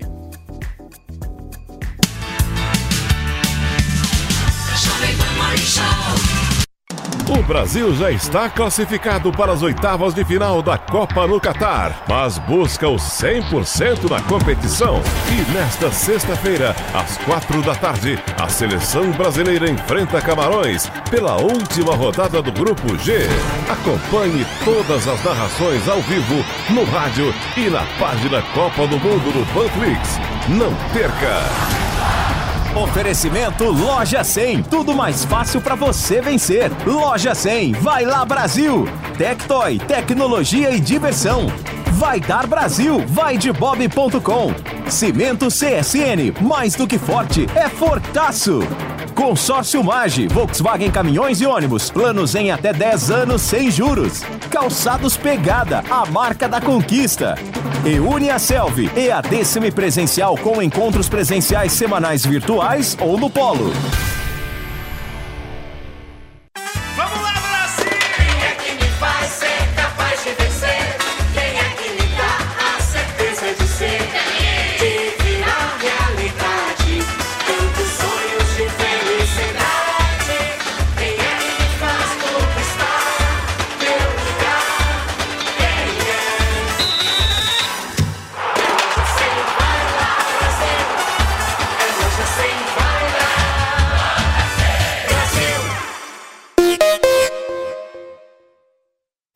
Nova família de extra pesados da Volkswagen Caminhões e Ônibus tem a força e a robustez que você precisa e o conforto e a segurança que cuidam de você a cada quilômetro. Adquira já o seu com uma promoção imperdível. Na compra de uma cota, você concorre a um Volkswagen Delivery 11180. Serão até seis sorteios. Consulte consórciomage.com.br barra VWCO. Consórcio Mage Volkswagen Caminhões e Ônibus. Pensar no futuro é agir agora. Tradição com inovação. Essa é a Escola Lourenço Castanho. Acolhimento e cuidado com a formação socioemocional e excelência acadêmica. Certificação internacional IB e duas novas unidades. Alto da Boa Vista e JK. Saiba mais em lourençocastanho.com.br ou venha nos visitar. Venha conhecer o ambiente português e aconchegante do Chiado Restaurante. Entrada para petiscar, bolinhos de alheira com queijo do Jordão. Para o prato principal, experimente pescada amarela à brasileira com pirão, joelho de porco com chucrute. E de sobremesa, arroz doce com canela. Imperdível. Chiado Restaurante Bar, Avenida Jurucê 776, Moema. E-mail reservas arroba chiadorestaurante.com.br Jovem Pan Saúde. Por quais motivos a vacinação infantil começou tão tardiamente e ainda é amplamente discutida? O Dr. Ed Moati, cardiologista e cirurgião cardiovascular, que atua na linha de frente ao combate à Covid, explica. São feitos vários estudos populacionais, estudos grandes, controlados, para avaliar risco e benefício. E se verificou desde o início, desde janeiro de 2020, nós temos aí uma série de vários estudos realizados ao, ao redor do mundo todo, mostrando que realmente a população pediátrica ela é menos propensa a desenvolver essa doença. Existem alguns dados já estabelecidos que são interessantes a gente colocar. Primeiramente, que por um mecanismo imunológico da própria criança, da próprio sistema de defesa dela, ela consegue reagir melhor e se defender melhor do coronavírus em relação ao adulto. Segundo, a gente sabe que a criança não é um bom transmissor da doença, então, diferente do adulto, o adulto circulando e se aglomerando em festas, em eventos, em qualquer situação que ele esteja tendo contato físico, ele transmite mais do que uma criança. A gente sabe que a criança tem alguns mecanismos próprios dela para também incorporar melhor a, a, os efeitos de uma virose e conseguir se adaptar ao longo do tempo. E isso fez com que realmente, ao longo do tempo, a prioridade fossem alguns grupos populacionais específicos. Os idosos, se a gente se recordar no início mesmo da pandemia, essa doença chegou a ser taxada como uma doença de velhos, de idosos, né? Erroneamente chamada de velhos, mas doença de idosos, e na verdade hoje a gente sabe que ela não isenta ninguém da, de risco, mas ela começou a ser taxada como doença de idosos porque percebeu-se que os idosos tinham uma fragilidade maior. Depois percebeu-se que os diabéticos, hipertensos, os portadores de asma brônquica, de doenças em geral crônicas, insuficiência renal, insuficiência hepática, eles eram mais propensos. E a população pediátrica, naturalmente, foi ficando num segundo plano, não de importância, mas de prioridade.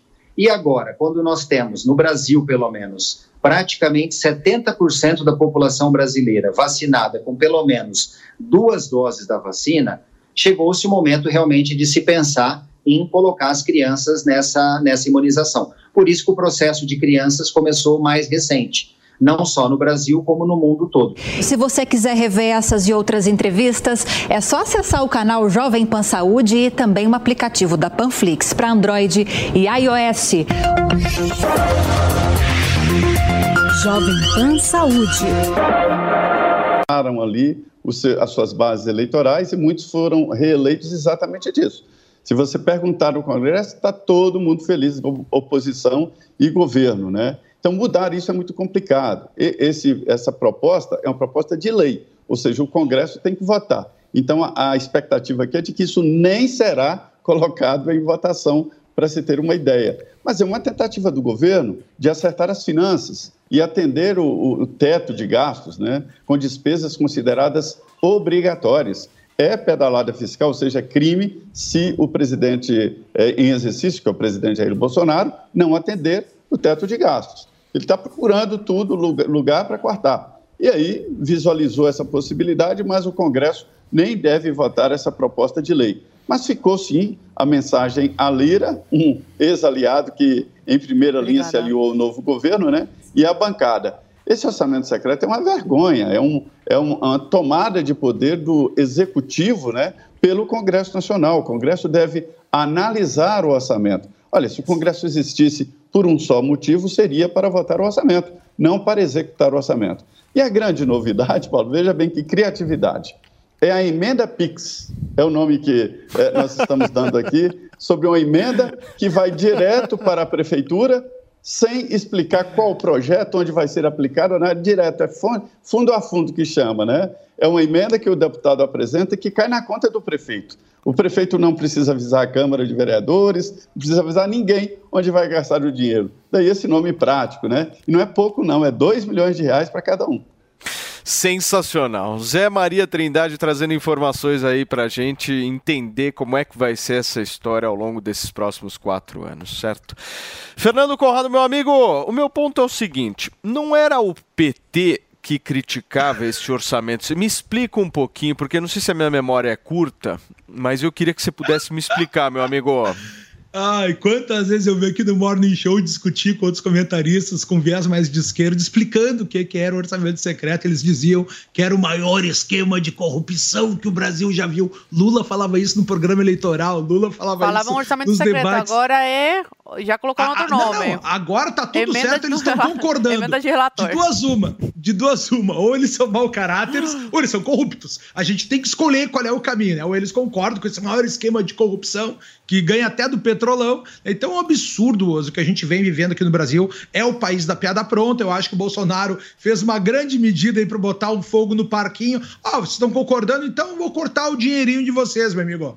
É porque a gente tá vendo agora essa situação do Lira no, na Câmara, tendo agora o, o apoio do PT, né, e tendo agora, como já vinha tendo apoio do Bolsonaro, eu quero ver como é que vão ser essas eleições já nas primeiras semanas do, da nova legislatura. Isso é importante a gente falar, nós vamos ter agora uma nova legislatura no qual, pelo fato de ser um novo grupo de deputados, o Lira pode concorrer a uma reeleição, depois não vai poder concorrer na sequência, mas ele pode dar o, o seu nome, e aí a gente não tinha até então nenhum nome ah, vinculado ao PL para fazer esse combate ao Lira, diferentemente do que a gente tem lá no Senado, né, no qual o Rodrigo Pacheco já acaba tendo aí um nome, a concorrência com ele, que é o Rogério Marinho, um nome muito mais vinculado ao, ao presidente Bolsonaro, à oposição, ao PL, e vamos ver como é que vão caminhar isso tudo. Mas a informação que o Zé nos traz aqui dessa emenda PIX fundo a fundo, sem ter que dar uma, justi uma justificação, uma, uma fundamentação aos pedidos, é o resumo do que é o Brasil, né, meus amigos? Agora não vai ser mais nem mensalão, ó, vem aqui pegar sua mala com dinheiro. Não, agora é Pix. É impressionante. E olha só, gente, a Justiça Federal do Rio de Janeiro condenou o ex-diretor da área internacional da Petrobras, Jorge Zelada, a nove anos e cinco meses de prisão em regime fechado pelos crimes de corrupção passiva e lavagem de dinheiro. Zelada foi o sucessor de Nestor Severo e atuou na área internacional da Petrobras entre 2008 e 2012 e a Paulinha tem mais detalhes pra gente. Pois é, Paulo, essa condenação diz respeito ao processo sobre irregularidades na construção da plataforma P50.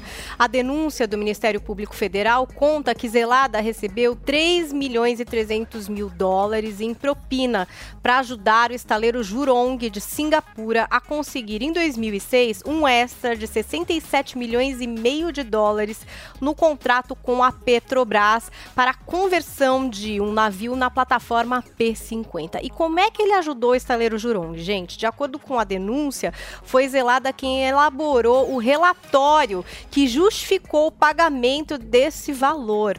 Também consta que Zelada recebeu a propina numa conta bancária na Suíça, né? Esse suborno que foi pago por Júlio Ferman e Luiz Eduardo Campos Barbosa da Silva, representantes comerciais contratados pela Jurong no Brasil. Eles fecharam um acordo de delação premiada e confirmaram as acusações. Ferman foi condenado por corrupção ativa e lavagem de dinheiro a dois anos e nove meses de reclusão, convertidos em duas penas alternativas. E Luiz Eduardo Silva foi condenado pelo mesmos, pelos mesmos crimes a oito anos e três meses de reclusão, que serão substituídos por dois anos de prisão em regime aberto. De acordo com a decisão, os três poderão recorrer em liberdade. Paulo. Ô Zé, isso aí é história antiga, né? É, parece filme antigo, mas é novíssimo, né? A condenação que é nova, né? É. Paulo, a situação chegou a um ponto que nós já estamos assim, ô, gente, isso é ironia, né? Já morrendo de dó do Sérgio Cabral. Eu falei, uai, esqueceram, esqueceram de mim aqui na cadeia, o que que está acontecendo, né? Livrou todo mundo. É, as empresas já estão é, é, querendo rever a- as- a- a- os acordos de leniência, né? Porque no acordo de leniência, uma delação premiada é da empresa. E lá, naquele calor, todo mundo achando que ia para a cadeia, que ia quebrar todo mundo, que o Sérgio Moro estava condenando todo mundo. Aí eles fizeram acordos, assim, milionários, de, de- de quantias milionárias. E agora está todo mundo querendo rever. Falando, não, eu ofereci dinheiro demais, não, não vai dar para pagar isso, não. Para você ver como muda tudo. É aquela história, né? Quem morre de véspera é o peru. Então o político agora está aprendendo a melhor resistir até o final. Renan Calheiros, que tinha aqueles 14 processos e todo agora vai fazer companhia ao Lula na cadeia, que nada, está líder, leve, solto, e o filho dele senador também, e pode até ser ministro do governo Lula. Conradão, como é que você vê isso? Eu vejo com constrangimento, né, meu amigo Paulo? Tu sabe que o que o Zé Maria nos traz aqui é, é- é- é a maior vergonha possível. As empresas que fizeram delação premiada estão agora querendo rever as suas delações. Vocês entendem que a gente tem aqui hoje um condenado ainda, depois de tantos anos do petrolão lá, tendo que devolver dinheiro, 3,3 milhões de reais, de, um- de uma narrativa que a nossa Suprema Corte não deixou ser comentada durante as eleições? Durante um caso que a, que a nossa Suprema Corte não deixou ser comentado durante a campanha eleitoral? Vocês entendem o absurdo que a gente está vendo? Então, por que, que essa pessoa está sendo condenada se nada disso aconteceu, segundo a nossa Suprema Corte? E essa é a insegurança jurídica que a gente tem no Brasil. Essas são as inversões de, valores. Essa é a inversão da realidade. Essa é a inversão da verdade. E tá todo mundo quieto. O comentário que eu fiz aqui no início do programa dizendo que está, o imperador está nu, e ninguém está apontando o dedo. As eli a justiça não está apontando o dedo, os juízes de todas as comarcas do Brasil, todos quietos, com raríssimas exceções. Ministério Público, todos quietos, com raríssimas exceções. Da- políticos, todos quietos, com raríssimas exceções. Sociedade civil, imprensa, grande imprensa, todos quietos, com raríssimas exceções.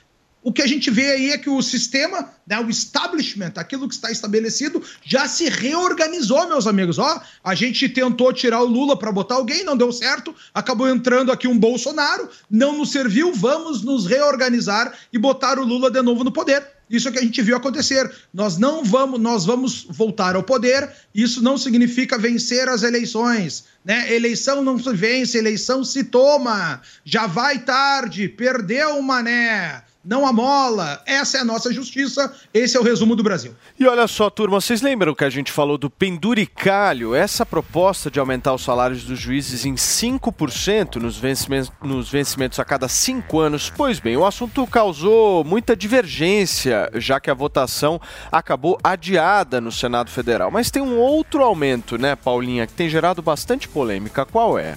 Opa, se tem, Paulo. E dessa vez aqui, no governo de São Paulo, né? A Lesp aprovou ontem um aumento de 50%, tanto para o governador eleito, Tarcísio de Freitas, quanto para o vice e futuros secretários a partir de janeiro de 2023. A remuneração do governador eleito do Republicanos foi elevada de 23 mil para 34.500 reais. Essa proposta terá impacto estimado em 1,5 bilhão nos cofres públicos do Estado. O PT e o PL, gente, votaram a favor do texto. O PSOL votou contra. Agora a gente vai saber aqui entre os comentaristas quem vota com o PSOL e quem vota com o PT junto com o PL, né? Que é aqueles fenômenos que acontecem na política. Agora, vou falar, eu já falei aqui várias vezes, vou repetir aqui sobre esse Se assunto. achar justo pra caramba, né, Não, eu vou Paulo? te falar. Se o Lula fizer um projeto para aumentar o salário dele e esse projeto do Tarcísio, que aumentou o salário dele, não vejo problema nenhum, porque eu acho hipocrisia quem olha para o salário de quem está administrando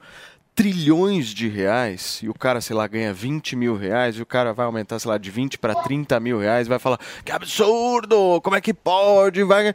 Cara, o cara tá administrando trilhão, trilhão em nenhuma empresa que você for. Nenhum CEO de uma empresa, se administra trilhão de reais, vai ganhar menos de 300, dígitos. É, sei lá, ganha 400 mil reais, 200, É, que a enfim. empresa privada gera lucro, né? Eu Estado entendo, eu entendo, Zoe, mas isso aí, na minha avaliação, quando você joga o salário de um cara que administra tanto dinheiro lá para baixo, isso aí, para mim, é um incentivo à corrupção. Vai, vai- quem quer se incentivo à corromper, eu concordo, mas quem quer se corromper, se corrompe de qualquer jeito. Agora, o que eu acho hipocrisia é nesse momento atual, nesse cenário político que a gente está vivendo, nesse caos, completo caos que a gente está vivendo, esses políticos terem eh, tempo para debater sobre salário. Nesse momento agora. Onde violações contra pessoas estavam acontecendo, onde deputados federais estão perdendo as suas contas, onde o, Luciano Hang, um dos maiores empresários do Brasil, teve as suas contas bloqueadas aí de redes sociais até hoje, não voltou. Alguém sabe onde está o Hang? Até agora ele não conseguiu suas contas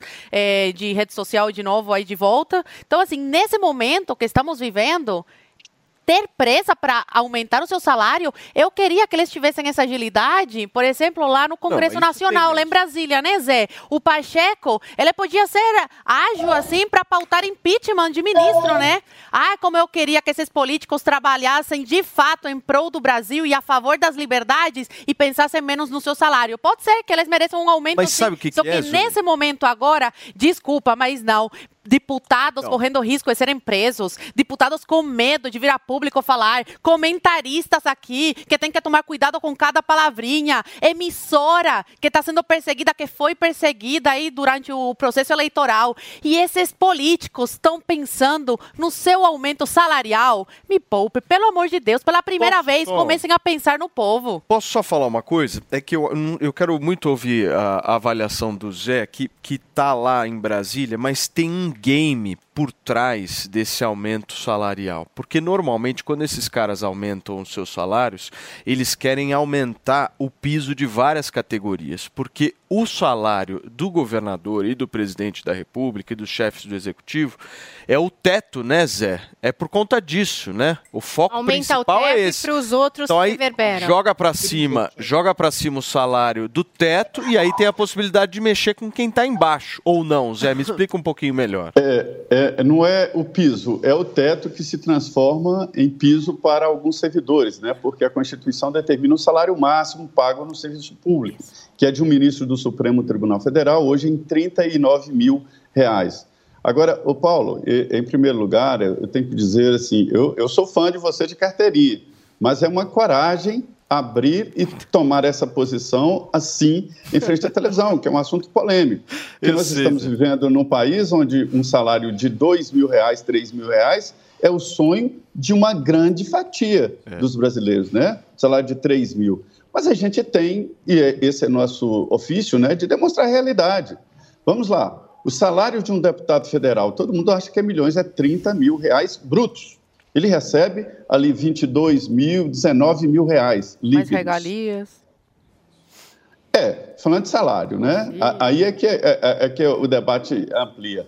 É, é, é, se ele contribui para o partido político, né? todo partido tem que sobreviver. Aqui o máximo é 30% do salário para o partido político. Então, se o deputado tem uma ex-mulher, o que é muito comum por aqui, tem uma, duas ex-mulheres, acabou o dinheiro. Aí você pensa que eu estou defendendo os deputados? Não, eu estou te dizendo que é complicado é, ou impossível levar um ritmo de vida de um deputado com esse salário. Então, Paulo tem toda a razão. O que está em volta não é o salário, é a quantia. Só no orçamento, cada deputado movimenta mais de 2 bilhões de reais. Cada deputado, veja, e, e- e ele recebe por mês cerca de 16 mil reais. Quer dizer, é irreal. Não sei se deve aumentar. Outra, Zoe, é, nós vivemos agora uma situação de desequilíbrio salarial. Alguns poderes, como o legislativo, o judiciário, recebem muito e o executivo pouco. E aí o que, que acontece? A gente vê coronéis e até generais né, recebendo, se for comparar com o executivo e legislativo, pouco. E o que, que isso provoca? Uma, uma saída dos profissionais. O coronel do Exército é um cara muito preparado. Para ele chegar ali, ele teve que estudar muito, passar no vestibular das agulhas negras, que é complicadíssimo entrar sei, na- na- lá e fazer e se, se formar é, aspirante, depois é, tenente, oficial e tal, e seguindo, é muito difícil. Aí o que, que eles fazem? Preparados? Concurso para outras áreas. Tá aí o Tarcísio, que fez isso aí, entendeu que ele era coronel. Aí ele foi fazer um, um- um- concurso na Câmara, passou. O Major Vitor Hugo e outros e outros e outros, o, o atual ministro da Controladoria Geral da União, só citando alguns, porque a atividade que eles estão desempenhando no serviço público é elaborada demais e o salário baixo, e aí eles procuram outros lugares. Então é preciso fazer um equilíbrio geral, é por isso que eu defendo a reforma administrativa. É um equilíbrio geral. Agora, aí, sobre reforma. salário. Concordo. é, um presidente da República ganhar 30 mil brutos não é exatamente um grande salário, né? Ô Zé, mas tem também as regalias. Eu não, assim, não Sim. estou discutindo. Pode, pode ser sim que mereçam esse aumento, pode ser discutido sim. Acho que tem que aumentar aí em vários setores o, o salário.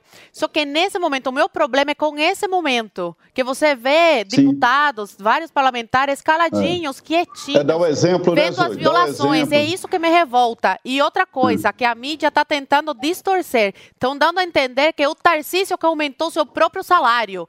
Isso, esse assunto aí, esse debate sobre aumento salarial já vinha ocorrendo no governo atual. Então é bom deixar claro aqui que não é o Tarcísio que chegou e aumentou seu salário, mal assumiu e já está aumentando seu salário. Não. ô, e Zoe, vi várias manchetes isso- dando a entender isso. Ô, ô, Zé, deixa Para eu só, deixa eu só, só- deixa eu que um só, governo só um minuto, Zé. próximo. Deixa eu só dar hora aqui. São 11h30 da manhã aqui na Jovem Pan nesta quinta-feira.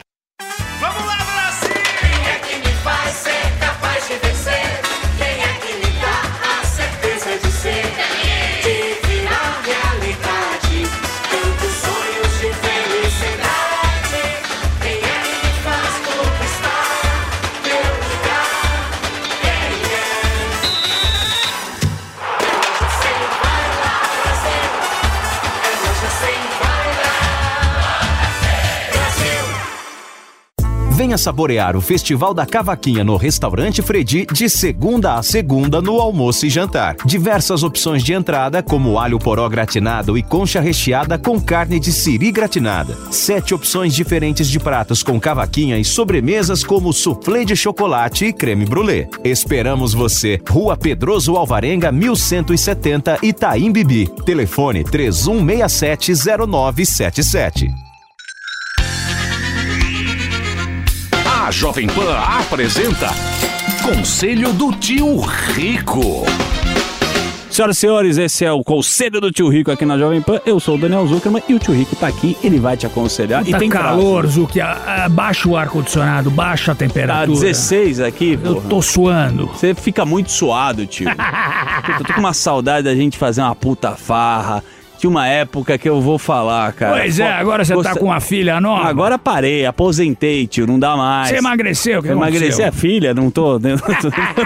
Não faz mais nada da vida. Gostava de ir na Fórmula 1, um dia eu vou contar suas histórias na Fórmula 1. Puta, as festas da Fórmula Como 1. chama o cara que você recebia na tua casa? O Bernie Eccleston. O Bernie Eccleston. Caraca. o Bernie? Puta, o Bernie. A gente é vizinho ah, em Londres. Ele tem um apartamento, a filha dele tem um apartamento perto do nosso.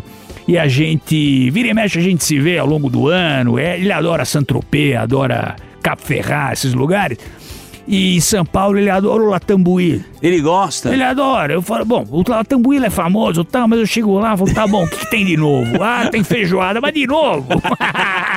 ele adora, então ele, eu vou com ele. eu tenho que contar a história que ele ficou no pianinho lá no canto. tomou Ele já- umas caipirinhas. Não, caipirinha. Umas. Ele tomava um balde. Eu não aguentava o cheiro mais da caipirinha do Bernie. Hoje ele deve estar com 90, 91 anos. Adoro ele. A idade média do Latambuí também. Mas bom restaurante. Papai falava o seguinte: o restaurante bom é um quando você olha os clientes, todos de cabelo branco. É Aí é verdade. restaurante Aí bom. o e- cara sabe o que, que é, tradição. Temos que ir lá, viu? Adoro o restaurante Latambui. Mais uma coisa que a gente tem que falar. Você gosta de sair de restaurante, mas a gente ainda tem um medo generalizado no mundo que, que você acha que é o sentimento humano? Como combater agora o pós-Covid, fim da pandemia, guerra? Cada hora tem uma coisa pra gente Zuc, eu saí de casa hoje de manhã e eu dirigi na Faria Lima. Eu vi muito trânsito. Eu nunca achei na minha vida que eu fosse gostar de trânsito. É verdade. Saudades. Hoje eu falei, puta, as pessoas estão saindo nas ruas, isso é maravilhoso. E brasileiro adora consumir, né? O brasileiro, eu adoro o Brasil. Todo mundo fala, tio, com tanto dinheiro que você não vai pra fora, eu adoro o Brasil. O brasileiro é único. Então as pessoas consomem, saem, não sei o quê. Eu acho que agora, com parcimônia, né? Porque, pô, muita gente morreu, sabe que o buraco é mais embaixo. Verdade. A crise é sanitária. Lógico. É tão ruim quanto a crise política, né? Mata um monte de gente. Nós vamos torcer pra andar agora. Tiramos máscara, agora estamos o- consumindo. O, bom, o Dória agora que vai, eleição, eleição, eleição, tirou a máscara. Falou, bom, vamos ver, né? Eu, eu odeio máscara, mas enfim, se tem que usar, tem que usar, né? Boa. E aí a gente, hoje eu vi, achei maravilhoso, a Faria Lima toda parada, nego estressado, buzinando. Falei, porra, é isso que eu preciso. Esse é o pô. espírito que a gente precisa voltar, né? Porque a cabeça humana, a parte psicológica que você defende muito. Minha mulher ficou dois anos dentro de um quarto enrolado em um plástico bolha. Falei, Betina, mas não- o que, que tá acontecendo? Não, é pra não pegar o vírus. Falei, bom, assim você vai morrer asfixiada. É, mas é isso que você tá falando. Pelo menos a gente volta a viver, isso é muito importante. E dentro disso vem um pensamento, vem uma frase, tio. Qual é? Agora o seguinte. É, Anotem. O ser humano, ele aprendeu muito nessa, nessa pandemia, né? Então quero deixar a seguinte frase. O que te fez ser grande hoje não é a mesma coisa que vai fazer você ser grande amanhã. Ou seja, Ou seja- passamos por um problema gigante e daqui a pouco, olhando pra trás, você vai ter outros problemas grandes. Perfeitamente. Só que talvez não os mesmos. Então tem que se preparar, é, cinto apertado e vamos embora. E segue o barco, vamos embora. Esse foi o conselho do tio Rico aqui na Jovem Pan. Beijo grande. Conselho do tio Rico. E aí sobra essas vagas gerais para essas pessoas que não foram tão brilhantes. E aí elas têm que se submeter a entrar em algum sistema. Isso aí tá tudo no Rebelião das Massas, do Ortega Gasset, sugestão de leitura ao final de semana de todos. Muito bem, gente, são 11 horas e 35 minutos. Deixa eu te fazer uma pergunta. Você quer ganhar uma graninha extra nessa Copa do Mundo? Então, Paulinha, o que, que a gente faz? Você vai de Bob, que é lá que você pode ainda fazer uma graninha. Tem promoção rolando nesse exato momento no vaidebob.com. Gente, a seleção brasileira já garantiu classificação para as oitavas de final, mas ainda enfrenta o Camarões no seu último jogo pela fase de grupos. Os camaroneses vão vir com tudo, pois precisam ganhar ou ganhar para sonhar com uma possível classificação. Será que o Brasil vai continuar invicto? O que, que você acha? Faz o seguinte: no Vai de Bob você curte essa baita decisão com estilo. Aposte no primeiro jogador a marcar no jogo Camarões e Brasil e ganhe 10% do valor apostado. Você pode ganhar até 200 reais. Essa promoção exclusiva vale a partir do dia 2 até antes da bola rolar. Então corre para conferir os termos e condições e aproveite. E é rumo às oitavas de final. Já imaginou acompanhar os próximos jogos do Brasil em dois super eventos? Então vem saber mais sobre os festivais do vaidebob.com em Angra dos Reis e Florianópolis. O Angra vaidebob.com Live Fest acontece na Praia do Anil e conta com uma super torcida para curtir as transmissões dos jogos do Brasil. E você ainda curte apresentações ao vivo de bandas, DJs e muito mais. O Floripa vaidebob.com Torcida Garden 2022 é organizado no Garden Family and Friends e rola durante todos os dias da Copa com grandes atrações e muita comida gostosa, hein? E melhor ainda, os eventos são abertos, então é só chegar. Você quer dar os seus lances, os seus palpites nesse Mundial? Vai de bob.com e faça as suas apostas, porque vai dar Brasil, certo, Paulinha? Ah, eu quero sim. E o Paulo é bom de resultado. Espero que ele esteja apostando lá e fazendo uma graninha, porque ele é bom. Ele acerta. É isso aí, vamos pensar um pouquinho. Eu, eu preciso refletir, Mais ou né? menos, eu preciso né? dar, fazer uma reflexão. Não, no como futebol é que ele vai acertou. É, no o futebol você é na placar, política ele eu sou melhor apostando. Calma, queridinha, a gente vai progredindo. de uma fase para outra, né? Ai, ai. Muito bem. O que, que vocês acham que vai dar, Felipe Campos, nesse jogo do Brasil, sexta-feira, Brasil e Camarão? Você gosta É do amanhã, Camarão? né? É. Gosto. Gosta? Não gosto. E aí, o que, que você acha? Ah, Vamos ganhar? 2x0. 2x0 Brasil, É, 2 a 0. tranquilão novamente. O que você acha, Paulinha? Nossa, eu tava tão animada, né? Outro dia eu falei aqui 4x1. Não deu certo, mas eu falei que o Casemiro ia fazer um gol e ele fez. Então eu senti que talvez, né, eu posso apostar aqui. Eu acho que eu vou apostar em 3 a 1 3 a 1 Eu quero ver mais gols, entendeu? A gente teve um cancelado, um gol cancelado do Vini Júnior, Foi fiquei impedido, triste. tava impedido, né? Mas acho É. injusto, sou contra o VAR, aquelas loucas. É, na verdade, eu gostei muito daquele gol, porque eu também tinha falado que o Vini Júnior merecia um gol. E ele ainda continua merecendo, um que Ah, vale, o Vini entendeu? Júnior é muito bom, 2 a né? 0. Você falou dois? 2 a 0. É, se desse, é. Ô Zé, algum palpite pra sexta-feira, Zé? O que você acha? Eu gostei da ideia da Paulinha de, de levantar dúvida aí sobre a- o VAR e interrompibilidades e, e- a- e estradas para anular o, o- a anulação do VAR. É, eu acho que o Brasil vai ganhar, ele está muito coletivo, né? Isso está me agradando, não está mais aquele Brasil dependente do Neymar ou dependente de outros. Isso está me agradando. E um pessoal novo, eu vi com muito otimismo. Acho que o Brasil ganha, sim, mesmo com o time 2, né? O que, que você acha, Conradão?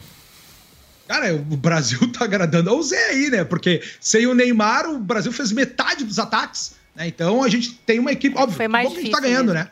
Desses subtimes aí. Ah, que dê aí 1x0 pra mim, tá bom já, tá tudo certo. Ganhando é o que interessa. Nós vamos jogar com o time B, né? Time secundário. Ó quem tá É, arriscado, hein? Mas vamos verificar o que vai acontecer. Turma, nós vamos agora. Sabe pra onde que a gente vai? Pra onde? só- vou te falar, a gente vai longe, hein? Porque a gente vai pra China conversar aqui com o Rodrigo Moura, que tá conectado. Qual cidade que você tá, Rodrigo? Eu não sei se eu te falo bom dia, boa tarde, boa noite, porque eu sei que o fuso horário aí é bem diferente do nosso, mas eu queria que você pudesse contextualizar um pouco, porque a China tá vivendo um momento bem complicado, né, cara? Seja bem-vindo aí ao Morning Show. Obrigado, obrigado pelo convite, pela oportunidade. Então, eu estou falando aqui de Hangzhou, é, a capital da província de Zhejiang, é, uma das províncias mais dinâmicas aqui é, da China. Então, recentemente, aqui se fala boa noite agora, porque agora já é por quase 10, quase 11 horas.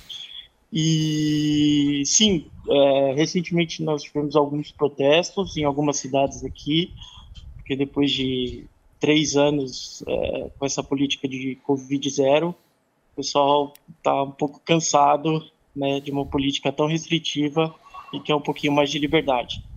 É, mas é, recentemente também nós, ele, o governo estabeleceu um comitê e é, esse comitê decidiu é, o plano de é, liberação, né, de diminuindo aos poucos a política de Covid zero. E isso é importante ainda mais agora nessa época de inverno, e é um inverno bem rigoroso aqui, e os casos de Covid estão aumentando. Então o governo quer manter de uma forma que eh, os, os hospitais possam atender as pessoas que precisem.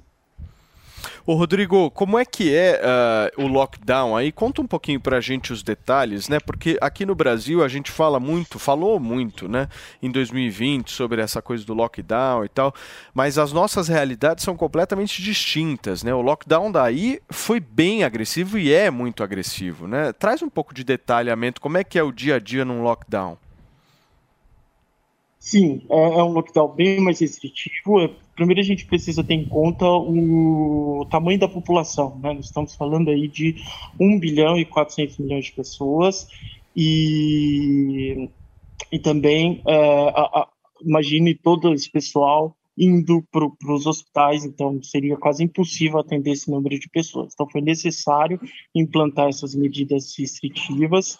É, boa parte da população entendia é, é, essa situação e é uma situação bem difícil, porque, por exemplo, você precisa fazer os testes, é, tem vários pontos de, de, de para fazer a testagem. Eu mesmo agora acabei de fazer o meu, para que eu possa amanhã é, utilizar o transporte público.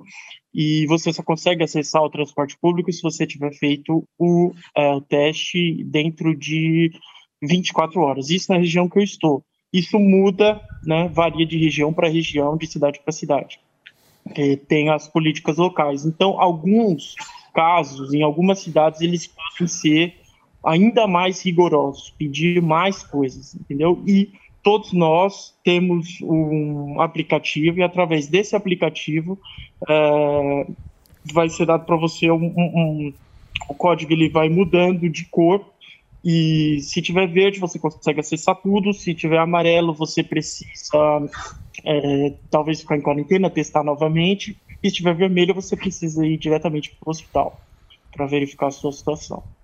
Então, é Caramba. uma forma que eles encontraram para controlar. É, O Rodrigo, situação. só para aproveitar um pouquinho mais a sua participação no Morning, a gente está vendo também esses manifestos, né, essas manifestações todas que estão acontecendo. Traz um pouquinho a tua impressão, né? Como é que você vê o crescimento dessas manifestações?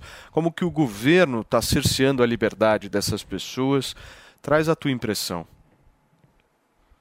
Então, é, é como eu falei, são três anos sobre essa, essa política e o pessoal está cansado, está todo mundo cansado assim de uma política tão restritiva. Eles querem que diminua um pouco, é, ainda mais nesses locais, por exemplo, é, na, na, na, na- província de Xinjiang ou mesmo na província de Guangdong, onde eles costumam ser mais rigorosos ainda. Então, o pessoal está protestando, eles querem um pouquinho mais de liberdade. E eh, protestos eles acontecem aqui na China. Existem vários protestos que vão acontecer em vários locais, só que dessa vez eh, os protestos aconteceram ao mesmo tempo. Então, para o governo parece que eh, teve alguma forma de, de, de, de, de, de comunicação entre os participantes e eh, como é que eu posso te dizer? É, também eles começaram a pedir, além de ir ir contra a, a política e também contra o governo. E aí, mais complicado aqui, Perfeito. essa questão. Nós estamos ao vivo aqui na Jovem Pan News, são 11 horas e 45 minutos. Rodrigo Moura participou com a gente diretamente da China, trazendo maiores informa- informações aí sobre o processo de lockdown que acontece, os protestos que estão crescendo lá no país e como é que o governo está tentando diminuí-los. O nosso Rodrigo Moura trouxe maiores informações e a gente acompanha tudo aqui na Jovem Pan. Obrigado, Rodrigo. Forte abraço para você. Valeu, viu? obrigado. Valeu. Gente, vocês querem falar um- alguma coisa sobre essa situação na China? Quer, Conradão, você pediu a palavra? Por favor. Claro. Claro. Só para a gente lembrar que o presidente Lula bateu palma, né? Que o sistema chinês é o melhor sistema aí para lidar com a Covid, ter um Estado maior, um Estado pujante, um Estado mais autoritário para mandar fazer. Eu mandei para Zoe aí, é inacreditável. Nossa, Conrado, tem, que horror, Tem pessoas lá, cara, tem pessoas na China que estão sendo estupradas na rua para fazer o teste de Covid anal na rua. Mandei vídeo para Zoe agora aí, não publiquem por gentileza, Não, né? Mas mostra pro pessoal aí, Fiquei em tá, choque. Zoe? Então é isso aí que a gente tá vivendo no Brasil. E te prepara, que é o que a gente vai ter aqui daqui a pouco. Já começou a narrativa de novas doer, né? Que começou uma nova cepa, tal, tal, tal, um horror, e todo mundo com medo novamente. Nesse momento que as pessoas estão indo à rua aqui do Brasil. O bom de tudo isso é que o Twitter, com Elon Musk, já falou: ó, todos os assuntos agora sobre o Covid, as pessoas podem falar o que quiser, trazer a informação que quiser, que ninguém mais vai ser punido aqui dentro. Então, ao menos agora vai ter um ambiente onde a gente vai poder falar o que quiser, trazer informações, discutir, porque eu acho que o grande objetivo aqui é a discussão, né? Trazer informação, trazer análise, trazer pessoas que, que entendam do assunto, que possam falar livremente, que foi o que a gente não teve durante todo esse período aqui no Brasil. Ô Zé, a gente não pode esperar nada da China, né? Pois é, olha, Paulo, o, o, o ex-presidente da China, o Jiang Zemin, ele morreu ontem e ele foi o, o, o, o ex-presidente muito contestado, né? Que teve aquelas histórias lá do, dos tanques nas ruas, onde tem aquela imagem de, uma, de um, um estudante segurando uma coluna de tanques e tal. E ele abriu a China, adotou esse sistema, esse regime lá que ninguém sabe exatamente o que, que é, né? é, para o mundo, fez acordos internacionais e, e, e esse processo né, que colocou o Xi Jinping aí na liderança da China, que hoje eu já eu tenho conversado com vários é, especialistas em política internacional, inclusive com diplomatas, dizendo que a China já é a maior potência do mundo. Os Estados Unidos têm uma potência bélica muito grande, muito armado e tal, mas a China está nessa situação. E nesse contexto, a gente vê que o Xi Jinping está sendo questionado, quer dizer, é, uma revolução na China, isso pode mudar, inclusive, a situação política do país.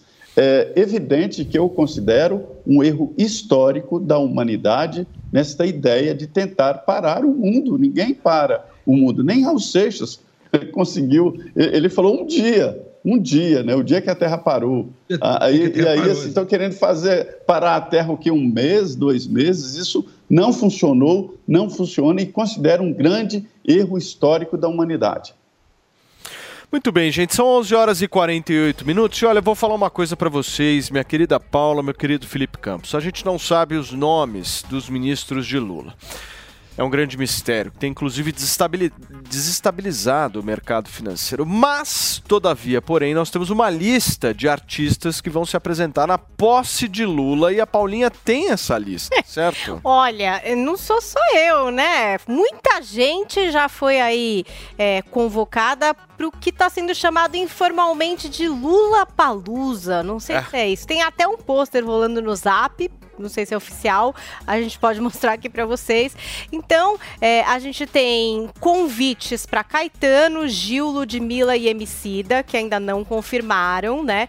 Isso quem contou foi a Janja, que é a futura primeira-dama, que é quem está organizando a festa. Aí de confirmados, ela já falou de Pablo Vittar, Baiana System, Gabi Amarantos, Duda Beat, Martinho da Vila, Os Gilsons, Lued Luna, Tereza Cristina, gente, é uma lista gigantesca, Fernanda Takai, Johnny Hooker, Marcelo Janessi, Odair José, Otto, Tulipa Ruiz, Maria Rita e Valesca Popozuda. É uma espécie de Gostoso. festival mesmo, um monte de gente que vai se apresentar. E aí, esse convite pro Gil, pro Caetano, pro Emicida e pra Ludmilla, que aí, ainda não Fê? confirmaram. E aí que vai ter E os sertanejos não né? vão lá? Ah, é. E os sertanejos? Não tem sertanejo, Não tem. pessoal. Vai ter aglomeração? Vai ter aglomeração. A gente acabou de falar, de sair de uma pauta sobre Covid, mas dia primeiro, dia primeiro, olha, um mês, exatos 30 dias, vai ter então o grande show ali da posse ali do presidente Luiz Inácio Lula da Silva, né, que vai assumir aí toda a nação. Agora a Janja ontem, ela tava com ar de primeira dama, sabe? Já na frente do CCBB ali, né, no Centro Cultural, Banco do Brasil, já estava articulando, falando com a imprensa. Ela é socióloga, né? Eu acho que melhor do que jornalista é você ser sociólogo, é você realmente conversar com a grande massa, conseguir passar aquilo que você precisa imprimir, enfim. E ela conseguiu, e ela está fazendo lá o metiezinho dela. Então agora vamos esperar, mas Chico César abrirá o show junto com Pablo Vittar ali. E olha, vão ser dois palcos absurdos. É festival, tô falando que é Lula Palusa. Gigantescos. Mas engraçado, a galera, a, a máfia do Dendê ainda não se pronunciou, viu? A máfia do Dendê ainda falou, não falou quê? se vão, se não vão. Tão Claro que vão, cansados, né? Trabalharam demais durante a campanha. Você acha que não vão? Não é? Hã? Tem chance de não ir? Eu não sei, eu acho que sim, eu acho que não. Será? Você acha que não vão? Ah, você- vocês estão sabendo da quê? História? Que eu acho Adoro. Vocês estão sabendo da Parece história? Calma, vai vai. vir, tipo numa espécie de papa móvel. Ah, ele vai vir num papamóvel? é. De- Eu sei que o cachorrinho Resistência Ah. deve participar de alguma forma, que é o cachorrinho que ficava lá, né, quando o Lula estava preso, que foi adotado pela Janja. Ele vai também. Diz que ela quer que a Resistência participe de alguma forma, não sei. Ah, que O graça. cachorro chama resistência. chama, chama Resistência. Resistência. E olha, é, é, mas vai ser, vai ser numa espécie. é, ainda não se sabe, porque ontem, quando os jornalistas perguntaram para ela sobre a questão. Né, dela é, é, dele vir em carro aberto, se viria ou tal, ela disse que ainda é, é, essa parte do cerimonial realmente não está É que tem a parte da segurança Mas tem toda também, a parte né, da é. segurança, enfim, que ainda eles não sabem como pode ser e que pode ser também que o carro seja fechado. Aí vai ser tipo um papamóvel. O Fê, vamos, vamos perguntar pro Zé, porque eu acho que o Zé pode Zé deve ter alguma de fofoca, Brasília. Zé. Como é que que tá tá a ouvindo aí? preparação aí pra posse, Zé? Conta pra gente. Aliás, posse não, também tem diplomação antes, né? Tem. É, diplomação. A diplomação no dia 12, né, quando se recebe o diploma, e a partir daí é, é, o diploma é entregue para a posse, que é no Congresso Nacional. O Rodrigo Pacheco é que é, vai dar a posse a Lula, né? Os novos deputados e senadores só assumem em fevereiro. Olha, Paulo, é, geralmente, final de ano, lá em Trancoso, eu costumo assistir aquele Elba Convida. É um show que, teoricamente, seria da Elba, mas ela convida. Então, até padre sobre no palco e é um show que vai até a madrugada. Então, eu tenho a impressão que será assim. Essas pessoas não darão shows, né? São convidados. Aí entra um, aí toca uma música. Uma musiquinha, né. Zé? É, o outro convida outro e tal, e assim. É, esse é o show popular. Mas a festa mesmo a festa mesmo será no Itamaraty. Aí são os convidados especiais, né? Quem recebe um convite e tal ali, os próximos da campanha e tal. Essa que é a festa. Aí o e tem Lula como vai comprar um rodar e cumprimentando desse, a todos. É, é difícil, viu? Mas eu posso tentar para você, pra você ficar perto do futuro governo, expectativa de poder. Agora, Paulo, Comida não é usual, boa, né? é, não é usual que a primeira-dama se envolva num, num- num projeto tão complexo. É muito complexo. Envolve convidados estrangeiros, né? já houve aqui reserva de andares inteiros de hotéis para os Estados Unidos. É, aliás, nas embaixadas, todos dizem que há uma fila para não vir nessa posse. É dia 1 de janeiro, né? Todo mundo aparece lá com aquele Réveillon, bafo né? danado, aquele olho vermelho, e, e para uma posse no dia 1 de janeiro. E, e, além de- dos convidados internacionais, há a parte de segurança. Já houve duas reuniões aqui com a equipe de segurança do, do, do, do GDF, o governo do Distrito Federal, para definir a segurança. E eles estão dizendo que a segurança do, eh, do presidente eleito estará eh, em xeque se for em carro aberto. Mas foi a mesma coisa no Bolsonaro. E ele optou pelo carro aberto. E a grande segurança foi o vereador Carlos Bolsonaro, que estava ali para se jogar na frente do pai se acontecesse alguma coisa. Talvez a, a, a resistência faça esse papel. Muito bem. Gente, nós estamos ao vivo aqui na Jovem Pan, são 11 horas e 54 minutos. E olha, felizmente, felizmente, trazer uma informação aqui, o nosso rei está bem, pelo menos foi o que a família do Pelé divulgou na rede social. Resistência. Segundo a família, o rei se recupera bem no hospital e está absolutamente ligado na Copa do Mundo, graças a Deus, a nossa recuperação, a nossa torcida pela recuperação, a pronta recuperação do nosso queridíssimo Pelé, certo? Conrado me pediu a palavra, eu não tinha visto. Por favor, Conradão, o que, que você quer falar? Não, alguns comentários gerais aqui, como o Zé tava falando, que tava o filho do presidente ali no, no carro aberto, né? Engraçado que eu nunca vi um filho do Lula defender o Lula. Nunca vi lá quando o Lula tava preso, tava o cachorro, resistência na cadeia e não apareceu um filho do Lula defendendo o pai. Né? Qual é o filho que tem um pai preso injustamente, que não vai defender, não vai às últimas consequências pelo pai. Não vi ninguém, a gente não Agora vê os filhos do Lula aparecer em lugar nenhum. Então, meus amigos, e, e, e aí que tá sempre essa narrativa da violência. Agora o Moro venceu, não sei porque é um carro fechado. O único candidato que teve uma facada pra morrer foi o Bolsonaro. É sempre essa mesma ladainha de violência, de gastos. E aí, só pra lembrar, né, todos esses artistas que vão participar da nossa Lei Rouanet. Vai voltar isso aí novamente. O que, que era a Lei Rouanet? É o nosso dinheiro público que as grandes empresas, ao invés de estar investindo nos atores locais, nos artistas locais, nos músicos locais, ficam contratando com teu dinheiro grandes artistas para fazer shows de marketing para sua empresa o nosso dinheiro. É isso que a gente vai voltar a acontecer, ao invés de perder o objetivo que tinha dessa lei que foi transformado nessa última legislatura, que era botar dinheiro em todos, capitalizar e capilarizar dinheiro para todos os artistas em início de carreira. É o Brasil sendo aquela inversão e agora todo mundo batendo palma aí, e eu tenho certeza que a máfia do Dendê vai estar por lá também. O que, que você quer falar, Filipão? Na verdade, eu quero só dar uma dica rapidinho para vocês, porque olha, só hoje tem o lançamento do livro do nosso querido, mais querido médico, neurologista, um dos maiores cirurgiões, que fazia inclusive o quadro lá no programa da Fátima Bernardes, lá na Rede Globo, o doutor Fernando Gomes. Ele está lançando esse livro hoje às 19 horas na livraria da Vila, lá no Shopping Pátio Higienópolis. Então fica. Qual que é o nome do Olha, é muito legal esse Se livro. ninguém fala, Boa. ninguém Eu vi, é bem legal para pais que têm filhos adolescentes para manter o vínculo com o filho, manter o diálogo, diálogo aberto. Eu já dei uma lida aqui, fiquei super interessada. É muito, muito legal. legal. Doutor Fernando, bem. qualquer hora vem aqui também. Show de bola. Turma, é isso, né, Paulinha? Temos os tweets de hoje?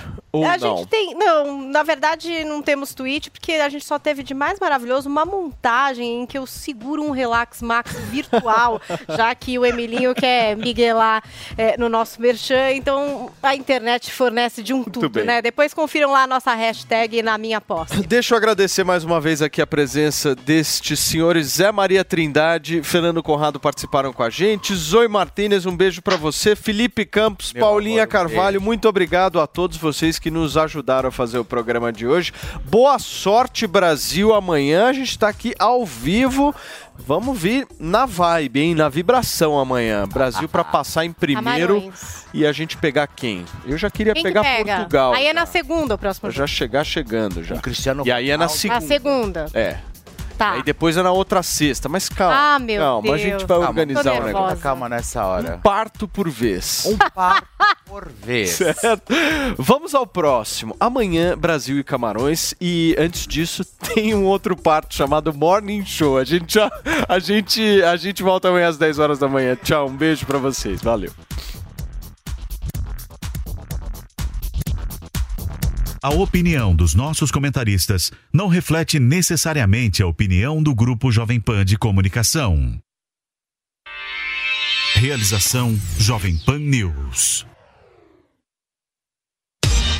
Você ouviu Jovem Pan Morning Show. Oferecimento Lojas 100. Solução completa para você vencer. Lojas 100. Vai lá, Brasil! Hello, it is Ryan, and we could all use an extra bright spot in our day, couldn't we? Just to make up for things like sitting in traffic, doing the dishes, counting your steps, you know, all the mundane stuff. That is why I'm such a big fan of Chumba Casino. Chumba Casino has all your favorite social casino style games that you can play for free anytime, anywhere with daily bonuses. That should brighten your day a little. Actually, a lot. So sign up now at chumbacasino.com. That's chumbacasino.com. No purchase necessary. Group. Void were prohibited by law. See terms and conditions. 18 plus.